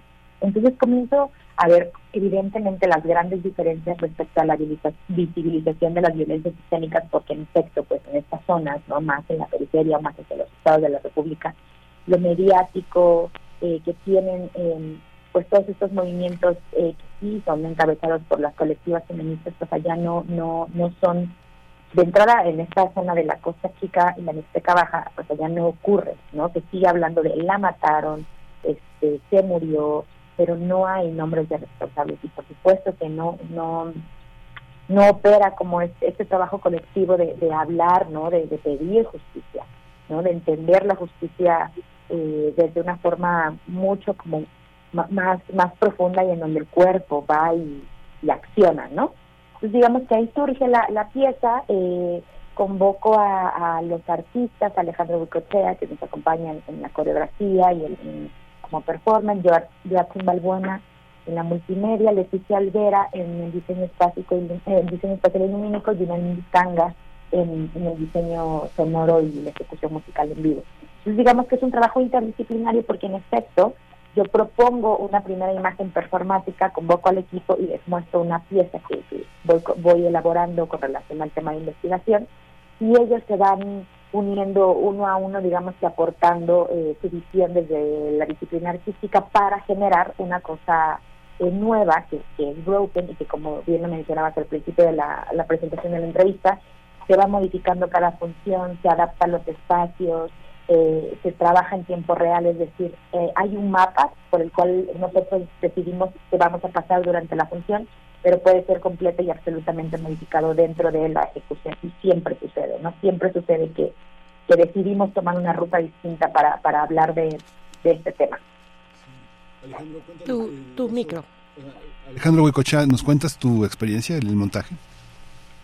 Claro, justo este durante el 2018 fue el comienzo de la gestación del trabajo colaborativo que tuvimos y fue un trabajo en un inicio que lo estábamos focalizando hacia una interpretación por parte de, de Darwin como única persona en escena. Posteriormente en los trabajos estuvimos de acuerdo que íbamos a colaborar con un equipo de trabajo y hemos podido realizar la obra en tres ocasiones con la participación de un grupo de personas y esto nos ha nutrido bastante para todo esto que estaba comentando hace un momento Darwin en cómo el proceso de creación colaborativo transdisciplinario se ha visto cruzado por cada una de las experiencias que cada una de las personas que estamos contribuyendo a la creación pueda materializarse. Muy enriquecedor también ha sido dentro del proceso de tallerear con las personas que han colaborado en la obra, el poder tener pláticas sensibles acerca de eh, cuestiones que, que abordan, que están presentes en nuestra realidad. Y una de ellas que se cruza mucho con lo que ahorita menciona Darwin acerca de los feminicidios es el rol que tenemos como hombres ante esta esta situación que ocurre, que ha ocurrido y ha sido interesante seguir descubriendo cómo estos temas, es decir, el arte, están más expuestas, están más inmersas en ello las mujeres que los hombres. Particularmente les comparto que pues en mi vida profesional, en mi vida como bailarín he podido interactuar más con mujeres que con hombres. Y muchos de los diálogos que hemos tenido justo en los procesos de creación ha sido que es bien importante empezar a, a acercarlos a estos procesos de diálogo, porque muchas veces yo lo sé como hombre, se rehuye a participar en la danza, en el teatro, por ejemplo, porque no somos usualmente acondicionados para este tipo de actividades. Pero sí sabemos a partir de estos diálogos que hemos tenido al crear, al gestar Broken, que también es muy importante seguir hablando de esto para que también la participación de los hombres en este tema sea algo que esté presente en nuestros imaginarios más allá de esta situación fea que mencionaba Darling, que se trata este asunto muy por encima. Y pues particularmente ha sido muy grato la experiencia porque ha sido un proceso que, que encarna, que me encarna a flor de piel, porque es una situación que cercana o distante, pues sí es algo que configura mi realidad. Sí, Alejandro, gracias. Eh, a mí me gustaría preguntarte sobre, sobre el título, que, que desde el título pensemos o nos compartas cuál es, eh, bueno, seguir nutriendo, digamos, esto, esto que ya nos estás comentando, aquello que te animó. Eh, finalmente, pues la situación de violencia eh, y de violencia letal como el feminicidio en, en México. Importante lo que nos comentas que surge en aquel momento con el feminicidio de Lesbi Berlín. Importante decirlo en estos micrófonos universitarios. Eh, aunque no sea la universidad, la UNAM, la única, desafortunadamente eh, Claro. ocurre en eh, violencia hacia las mujeres en, en- pues no hay espacio que se salve en realidad eh, Darlene pero me llama la atención el el, la cuestión del necropoder, del necropoder en el título de esta obra, Broken o el necropoder, eh, que, que, tiene esta palabra, esta palabra que también es un concepto, que también es una realidad, eh, que pues que tiene una historia, ¿no? Que tiene una historia, cómo llegas a él y cómo, cómo, cómo lo traduces en, en, en, en tu obra. Sí, eh, sucede porque en efecto, en esos entonces yo estaba trabajando en el carro de comedias de la UNAM mm. Y las instalaciones de la UNAM de varias facultades eran eh, espacios cercanos de tránsito común, ¿no? Entonces un día me encuentro con un cartel pegado eh, que se iban a hacer eh, un seminario sobre nuestro en el Museo de Memoria y Tolerancia. Y me llama mucho la atención de entrar la palabra, ¿no? O sea, evidente, o sea evidentemente relacionaba lo necro pues con, con el asunto de, de, la muerte y, y, la investigación que comencé a hacer y que después se, se mm, difuminó al resto del colectivo es el asunto de investigar, investigar los procesos de, muerte, cómo es que ocurren, cómo es que las personas alrededor del mundo morir, ¿no? Y entonces encuentro a este filósofo camerunés, Ajimembe, o Ajimembe, como, como se decida pronunciar, que justo es el que acuña este término de necropoder, explicando que es un poder eh, no, no necesaria y únicamente estatal, ¿no? es decir, ejercido por el Estado, que decide, eh, administra la economía de la muerte, es decir, quiénes eh, deben morir y quiénes pueden vivir. ¿no? Y en este sentido, esta muerte se manifiesta desde un lado de control y desde un lado de miedo. ¿no? Entonces yo decía, claro, para, para mí en esos entonces tenía mucho sentido. Dije, es que todo lo que ocurre cada día en las mañanas cuando bajo las escaleras de mi departamento, me enfrento al, al puesto de periódicos que está abajo, es ver una nota que dice la mataron, lo, lo acuchillaron, es decir, una, una política, una, una economía de administración del miedo, del control a la sociedad terrible, ¿no? Y que por lo que está besado y está colgado en el puente, es decir, esta manera de presentarnos los cuerpos muertos, lastimados, ¿no? Eh, dejados en, el, en los espacios públicos como una manera de control y por supuesto que también como una forma económica de control a nivel mundial, ¿no? Eh, lo vimos ahora con la pandemia. ¿Quiénes podían vivir? Pues tenían los accesos suficientes a los medicamentos, a un espacio donde vivir eh, cómodamente, ¿no? Que no habría que salir a trabajar a las calles. ¿Quiénes murieron? Todas aquellas personas que tenían que irse a ganar la vida y que tenían que salir a, a no a los espacios y que por supuesto que cuando se enfermaron no no hubo posibilidades eh, de salvación no entonces digamos que en este seminario de, de necropoder comenzamos a ver que el feminicidio entraba en una de las categorías no de, de, de los ejercicios necropolíticos en nuestro país porque por supuesto que, que estos feminicidios comenzaban a aparecer incluso ya como mensajes no entonces también a esto se, se aúna el asunto de del narcotráfico en el país, que también está ligado con, con la muerte masiva de mujeres, de hombres. Es decir, se vuelve un campo de investigación tan enorme y tan interesante para, para mí porque no, no, no conocía a profundidad el concepto, que eh, lo introduzco a la investigación y lo comparto con el equipo de artistas y, les pido que comencemos a trabajar eh, sobre, sobre desentrañar este concepto y no solamente al interior como el grupo de artistas que estábamos eh, liderando el, el, asunto, sino como comenta el, el maestro Alejandro, con, con, la gente que trabajó con nosotros, porque comenzamos a, hacer coros de personas. La pieza en algún momento, la primera presentación de la pieza fue con un coro de 20 estudiantes de preparatoria, a quienes nosotros comenzamos a pues a sembrarles esta semilla, ¿no? Chicos, chicas, eh, tenemos que hacer cosas, tenemos que trabajar juntas, ¿no? Eh, tenemos que hablar de estos conceptos que suenan así enormes para poderlos bajar a piso y poder entender qué está pasando con, con, nuestro país, ¿no? ¿Qué está pasando con nuestra gente? Es un poco así es como ocurre. Sí, eh, Darling, qué, qué, interesante.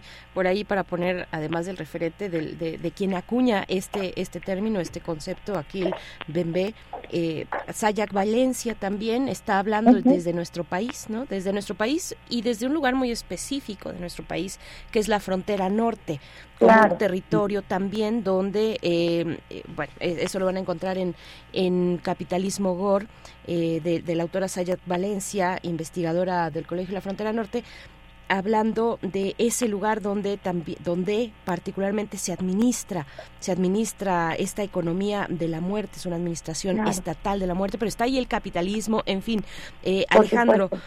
¿Cómo, cómo, cómo, cómo fue para ti adentrarte, desentrañar este concepto? Eh, cuéntanos un poco, tú te, te refieres a ti mismo como hombre o te incluyes entre los hombres, así es que yo te pregunto, pues, ¿cómo es para, para ti como hombre, eh, eh, pues, entrarle a estas cuestiones?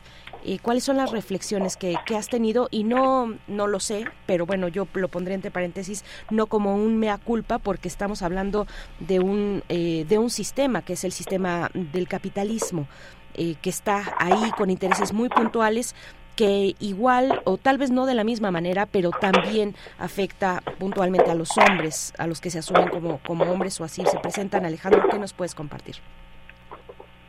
Pues, bueno, pues ha sido mm, en estos cinco años que, llevamos moviendo la obra un, un proceso complejo. Justo ir descubriendo con David el necropoder ha sido una situación que transformó un tanto el cómo visibilizaba esta situación que ya había estado presente, la, el perder familiares, el perder, perder conocidos. Pero en esta nueva forma que he ido construyendo de observar, de contemplar cómo es que ocurren las situaciones, es que ha sido demoledor el, el cómo ir descubriendo poco a poco el cómo manejo mis emociones a partir de cómo identifico, cómo me relaciono con estas situaciones que directamente no hay una participación mía, pero sí me pesa muchísimo esta, esta forma en la cual sigue ocurriendo. Una, una de las situaciones que también fue bien interesante dentro de la investigación fue descubrir el concepto de palotopía, que es un concepto que pues se vincula mucho con, con esta fuerza negativa del hombre de del ejercer el poder ante los otros, ante la cobardía, ante la debilidad, para solamente estar actuando desde la violencia y el rencor, fue reconocer también esas partes que habitaban en mí. Y una situación que fue muy fuerte para, para todo este proceso es que con la llegada del COVID, eh, pues tanto Darwin como yo perdimos a nuestros hermanos. Eh, ella a su hermana, yo a mi hermano mayor, y, y pues fue una situación compleja ya que ocurrió en tiempos COVID y todo el proceso que tuvimos que llevar a cabo para poder liberar los cuerpos de nuestros hermanos era un tanto el reflejo de lo que estábamos o hemos estado abordando acerca de estas prácticas necropolíticas, de cómo funciona la muerte. Entonces ha sido una situación que nos ha puesto, que me ha puesto a flor de piel, que como bien mencionabas como hombre me lo he cuestionado. Justo este ha sido un proyecto que me ha podido profundizar más en cómo soy capaz yo, bailarín, yo, cuerpo, de hablar, de nombrar, no solamente de expresar con mi cuerpo, que lo, lo, lo tengo como una bendición, pero también siento que es muy necesario que yo empiece a, a vincularlo con, con las personas que usualmente no lo, no, lo, no lo ven, que son los hombres. Y, y justo este proceso se fue vinculando con otras situaciones en las cuales pues también he podido tener proximidad con, con grupos de hombres donde las temáticas ya son más abiertas, más allá de si las relaciones son buenas o malas, el cómo interactuamos, el por qué interactuamos, lo difícil que no es, nos es hablar de lo que nos pasa. Esta es como para mí la experiencia suprema que estoy teniendo al investigar, al accionar en Broken en el Necropoder, porque justamente yo no puedo meterme en situaciones que no me corresponden como, una, como un ciudadano, pero lo que sí me corresponde como ciudadano es ayudar a comprender a partir de lo que sé hacer desde el ámbito de la danza. Pues por, por ahí me ha ido. Hay, hay muchas preguntas porque finalmente, bueno, ve- veía este el trabajo que han hecho en, en, el, en el colectivo Punta Cometa, que eh, han, han logrado tener como un espacio donde logran explicar eh, parte de lo, de lo que hacen y lo que uno puede ver es cómo ah, han estado en distintos espacios, no sé, desde Pantitlán hasta Tenancingo, este, han, han, participado en este tipo de, en ese tipo de, de- de experiencias comunitarias, Ari, ¿no? Sabes que estoy aquí. Eh, ¿Cómo pienso egresados del CEDAR, egresados de la Escuela de Arte Teatral y estamos hablando desde un espacio universitario, uno podría decir meat is meat, carne es carne o teatro es teatro, pero hay diferencias de grado, digamos que este pésele a quien le pese, el- los espacios de experimentación no están, eh, eh, eh, están fundamentalmente en la educación teatral universitaria. No sé, pienso en la Veracruzana, o pienso en la UNAM, o pienso en el CUT, ¿no? Difícilmente uno los encuentra en las escuelas, porque las escuelas tienen un programa exigente, como la Escuela de Arte Teatral del Imbal, con todo y que hay grandes maestros que experimentan, digo, no, lo, no se niega, pero ¿cómo se sienten ustedes frente a esas distancias? A veces sí hay una hay una distancia que uno ve entre la gente muy joven, ¿no? Entre la gente de, no sé, pienso entre 21 y 30 años, que dice, yo soy del CUT, ¿eh?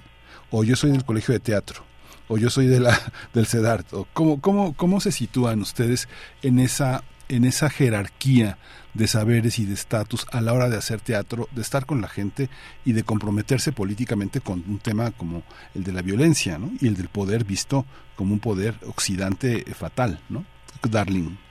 Pues mira, creo que nosotras, nosotros decidimos borrar esas diferencias y creo que mm, una de las cosas maravillosas por las que Colectivo Punta Cometa es un regalo eh, para los integrantes que, que, que lo formamos es que nuestro interés para hablar de esto se, se puso en práctica a partir del deseo ardiente en nuestros corazones de, de, de parar de ser indiferentes o de trabajar como las formas eh, hegemónicas eh, no- nos habían enseñado, ¿no? Desde las escuelas también, ¿no? Como una, una cosa en donde tenemos un director o directora que es el magnánimo y a quien hay que rendirle este, toda la obediencia y un texto que no puede ser violado porque el dramaturgo o dramaturga se pasó años escribiendo la palabra, no, sino más bien era que como humanos, independientemente de, de la disciplina artística, la escuela, la casa, el país de donde tú provengas, como humano, ¿qué te conecta para hablar sobre esto que, que nos importa, ¿no? O para hablar sobre los cuerpos, para hablar sobre, sobre los hombres, sobre las mujeres, sobre las personas no binarias. Entonces, en ese sentido, eh, pues una vez deslindándonos de eso, más bien evitándolo, comenzamos a trabajar de manera absolutamente horizontal. Es decir, hay que, yo dirijo la pieza en el sentido de organizar las energías creativas que están puestas eh, en juego, direccionarlas, ¿no?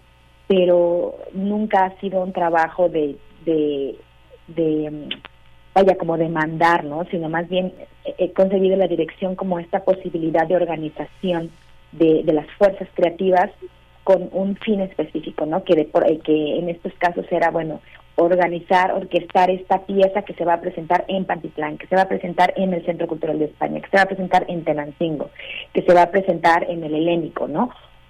Porque hemos sido invitados a diferentes espacios en donde la intención es, ok, ya estamos aquí, dinamitemos desde adentro, ¿no? O sea, con esto que, que traemos, con esta investigación, con esta pieza que tiene bastante fuerza, ¿no? Que está hecha pues no solo desde el corazón como un lugar, como una frase hecha, sino desde algo que nos ha implicado a los artistas que estamos ahí en un compromiso de vida, eh, vamos a trabajar eh, intentando borrar estas cosas que, que, que suman a estos espacios de poder que queremos borrar, ¿no? Que pensamos en, en generar teatralidades eh, que nos permitan accionar como humanos, como humanas, estando ahí, sintiendo que, que somos importantes, que, somos valientes, que, estamos cuidados y cuidadas, porque además cuando comenzamos a hacer esta pieza recibimos amenazas, específicamente yo recibí amenazas, me hackearon la computadora, pusieron notas en mi coche, es decir, comenzamos en, a darnos cuenta que, que tocar estos temas no nada más era mm, eh, tocarlos, ¿no? O sea, implicaba, implicaba empezar a buscar protección legal, eh, vincularnos con otras ramas del conocimiento porque era enorme, ¿no? Entonces, una vez que olvidamos de qué escuela veníamos o, no, o de qué disciplina veníamos, todo lo demás surgió. O sea, creo que, que Broken nos volvió tremendamente amigos y creamos creo que también desde, desde la amistad, pero justo esta fuerza, este amor de la amistad es lo que ha permitido que la pieza pueda, haya podido vivir tantos años y que sea cada vez diferente y que la intención no sea, porque esto es importante decirlo, nuestra intención con la pieza nunca ha sido hacer temporadas, ¿no? O tener así, para nada, de hecho lo consideramos un, acontecimiento, un ritual, una cosa que es irrepetible, ¿no? Por eso es, o sea, pedimos que sea una sola función y que pase por lo menos una semana para volver a repetirlo, eh, porque nos implica tanto física como emocionalmente un movimiento intenso. Mientras estos cinco años de trabajo han pasado, como bien menciona Alejandro, murieron nuestros hermanos, eh, murieron amigos muy queridos a causa de la violencia en diferentes partes del país. Es decir, como que la vida misma nos dijo, ah, sí, bueno, pues ahí les va, ¿no? En carne propia, obsérvenlo. Y ha sido duro, ha sido verdaderamente duro. Por eso es bien importante para nosotros cerrar este proceso también y con todos estos aprendizajes que además eh, van hacia la luz, ¿no? O sea, es decir, el, el término broken tiene que ver con que todo aquello que se rompe tiene la posibilidad de que a través de esas fisuras la luz pase, ¿no? Y la luz entendida como posibilidad de vida, como posibilidad de acción, como posibilidad de compañerismo. Entonces, pues sí, borramos las fronteras y decidimos generar lenguaje propio. ¿Cómo? ¿Quién sabe? Este, ahora estamos metodologizando, ¿no? ¿Cómo es que nos, cómo cre creamos Broken? Sí, y Alejandro, hay una hay una parte también con el que es, muy interesante lo que dice Darling porque hay una parte que está que está lleno de, de, etiquetas, ¿no? Está a veces uno tiene que aceptarlas, sobre todo de cara a los medios o de cara a la a, a una sociedad que, que inquiere cosas que quiere saber, ¿no? Haces cosas de violencia este hacia las mujeres. Ah, entonces eres feminista, ¿verdad? Ah, y te interesan los grupos originarios y eres indígena. Ah, no, no, no, pero pero me gustan mucho. Este ese tipo de cosas, ese tipo de elementos etiqueta muchísimo las las producciones. Yo me he dado cuenta mucho que hay una enorme preocupación de muchísimas creadoras, mujeres u hombres, Alejandro, sobre el tema del feminicidio, de la violencia, de la conyugalidad, del amor, de la pareja, pero es necesario ponerse una una este una etiqueta que yo creo te, te, te, digo que no creo que el feminismo sea nada más una etiqueta. Pienso que es una revolución, pienso que es una actitud, pienso que es un paisaje mental, pienso que es necesario sumarse, pero a veces este no se piensa, no se piensa, no se piensan los creadores como parte de ese movimiento, sino se piensan que les preocupan las mismas cosas. ¿Cómo se sitúan frente al feminismo, frente a esta necesidad de activismo, de participar políticamente y de denunciar activamente ese, ese necropoder, Alejandro? Yo creo que para poderte contestar esto, sí abrazo también eh, lo que mencionabas, el haber sido sedartiano, porque fue el momento en mi educación donde se rompieron muchas cosas. De, eh, como muchas personas, como muchos hombres, yo vengo de un núcleo social que para nada tenía que ver con el arte, me costó mucho salir y este poder estudiar. Obviamente mis padres en un, una primera instancia tenían la duda de si yo era o no era homosexual por haber estudiado danza. Eh, no lo soy, tampoco tengo ningún problema con, con esa decisión de vida sexual porque he convivido con muchas personas, hombres y mujeres, que lo han decidido y ha sido bien importante porque justamente este edad fue el lugar donde rompí con muchas situaciones que eran ambiguas en mi vida. Y, y creo que el poder haber participado en esta experiencia educativa me brindó las armas para poder tener esta preparación desde la disciplina de la danza, desde mi cuerpo, porque es lo que me interesa. Lo que me interesa fue y sigue siendo el comprenderme porque yo era muy callado, solo me gustaba el fútbol, eh, no me relacionaba muy bien con, con, con las personas.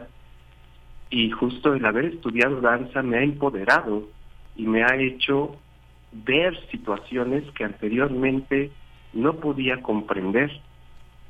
La situación que muchas veces yo he visto en cómo me contemplan las personas al hablarles que yo me dedico a la danza y al teatro, es que creen que hablo solamente de lo que a mí me ocurre por ego.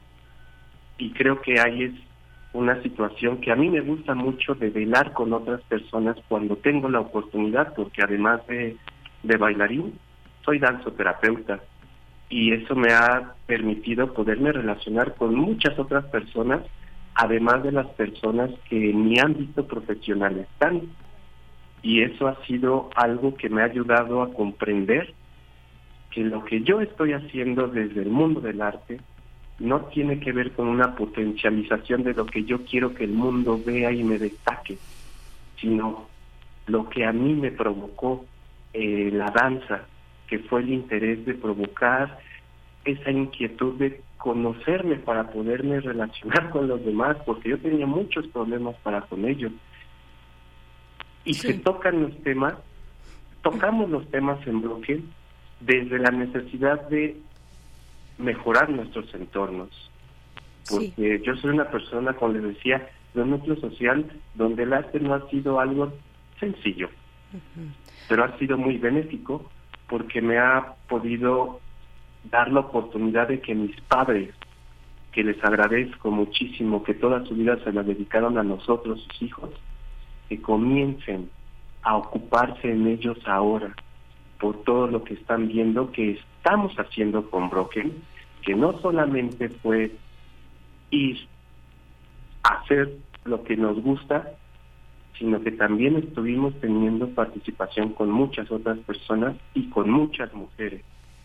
Y en cuanto a lo que mencionas del feminismo, pues sí es un tema importante que para poderlo comprender, creo que sí es muy necesario cuestionarse más allá de solamente reproducir lo que uno hace. Y eso es lo que nosotros tratamos de generar en las personas cuando nos involucramos con los demás, porque no es una ansiedad la nuestra solamente por crear para decir que estamos en desacuerdo, sino que también esto que estamos generando pueda ser permeable para las personas, porque eso es lo que a mí me provoca el haber estudiado danza, el saber que lo que hago no es solamente una afinidad estética, sino también es una posibilidad de poder profundizar en uno mismo para poder comprender lo que nos tiene un tanto tergiversados, distanciados, peleados, no con, no, con esta capacidad de ver que como seres humanos somos seres incompletos en la búsqueda de esa de esa de esa forma de sentirnos completos. Eso es lo que nos cuesta la vida. Sí.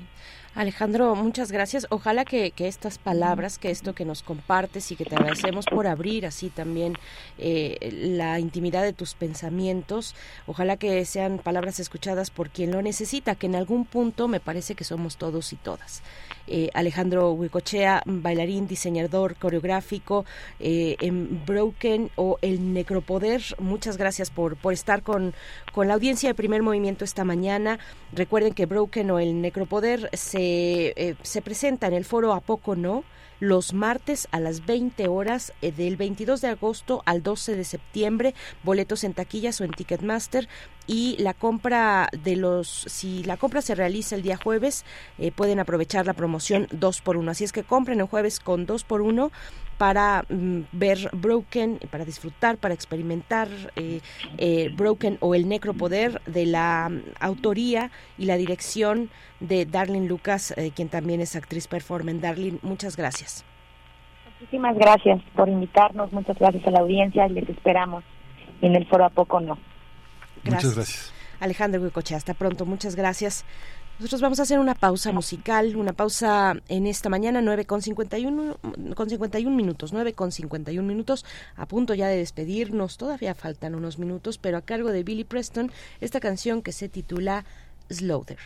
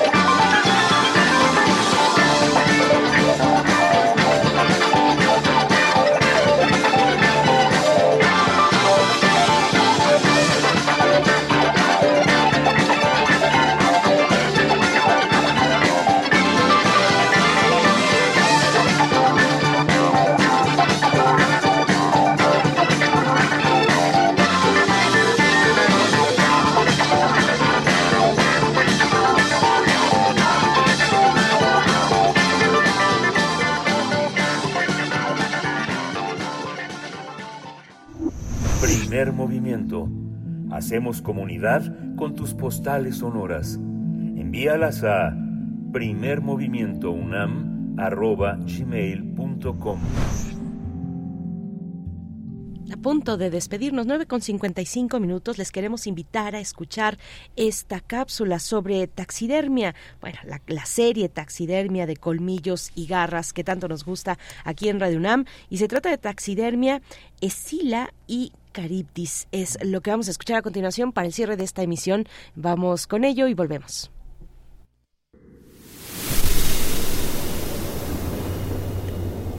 Están bajo la cama. Son esa sensación de que alguien te mira.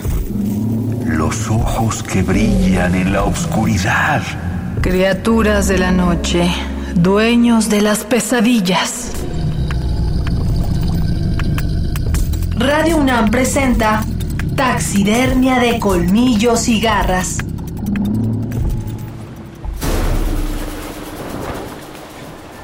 Tan pronto había dejado atrás la isla de las sirenas, aparecieron enfrente de las naves del capitán Ulises varias nubes de humo. El mar rugía tanto que los hombres de la tripulación se atemorizaron y sus manos soltaron los remos. La nave era sacudida por las enfurecidas aguas, pero Ulises los incitaba a continuar el camino. ¡Remen! ¡Vamos! ¡Más rápido! Los barcos de Ulises estaban por enfrentarse a dos peligros. Escila y Caribdis. Monstruos marinos de la mitología griega, situados en orillas opuestas de un estrecho canal de agua, tan cerca que los marineros que intenten evitar a una pasarían muy cerca de la otra y viceversa.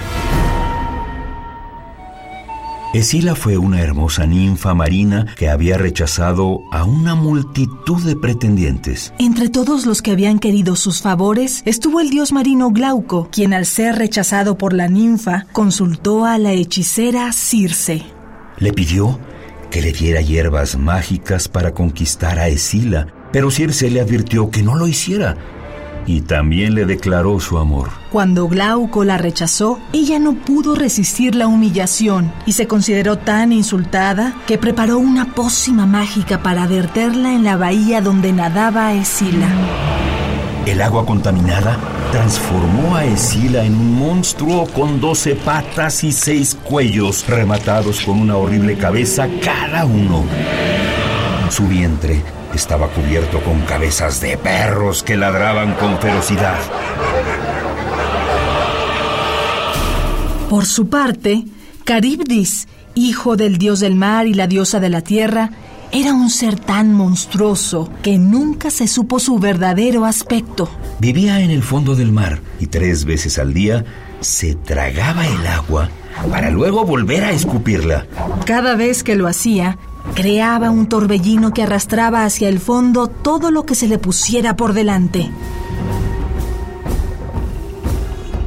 Ante los dos peligros vecinos, Ulises tenía que tomar una decisión importante.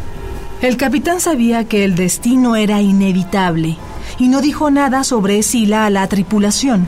Los marinos continuaron navegando en línea recta hacia Caribdis. Evitaron el momento en que lo absorbía todo hacia sus agitadas profundidades. Pasaron cuando expulsaba las aguas y dispersaba espuma hasta la cumbre de los acantilados. Los hombres no se dieron cuenta de que estaban frente a la cueva de Escila. Sus terribles seis cabezas avanzaron y capturaron a seis de los mejores hombres de la tripulación. Gritaban, agitaban los brazos y piernas mientras eran levantados por el aire. Como un pescador lanza a la orilla a su fresca captura. Asimismo, los seis largos cuellos lanzaron a los hombres a la cueva para allí devorarlos. Escila y Caribdis monstruos de la mitología griega situados en orillas opuestas de un estrecho canal de agua. Guión Damaris Vera. Voces Juan Stack y María Sandoval. Ambientación Rodrigo Hernández Cruz. 10 de la mañana en este miércoles 16 de agosto del 2023. Nos despedimos. Quédense aquí en Radio UNAM. Nos vamos, Miguel Ángel. Nos vamos. Esto fue Primer Movimiento. El mundo desde la universidad. Radio UNAM presentó Primer Movimiento. El mundo desde la universidad. Con Berenice Camacho y Miguel Ángel Gemain en la conducción. Rodrigo Aguilar y Violeta Berber, producción. Antonio Quijano y Patricia Zavala, noticias.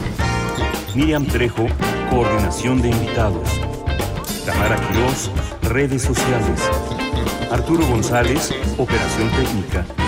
Locución, Tessa Uribe y Juan Staca. Quédate en sintonía con Radio UNAM. Experiencia sonora.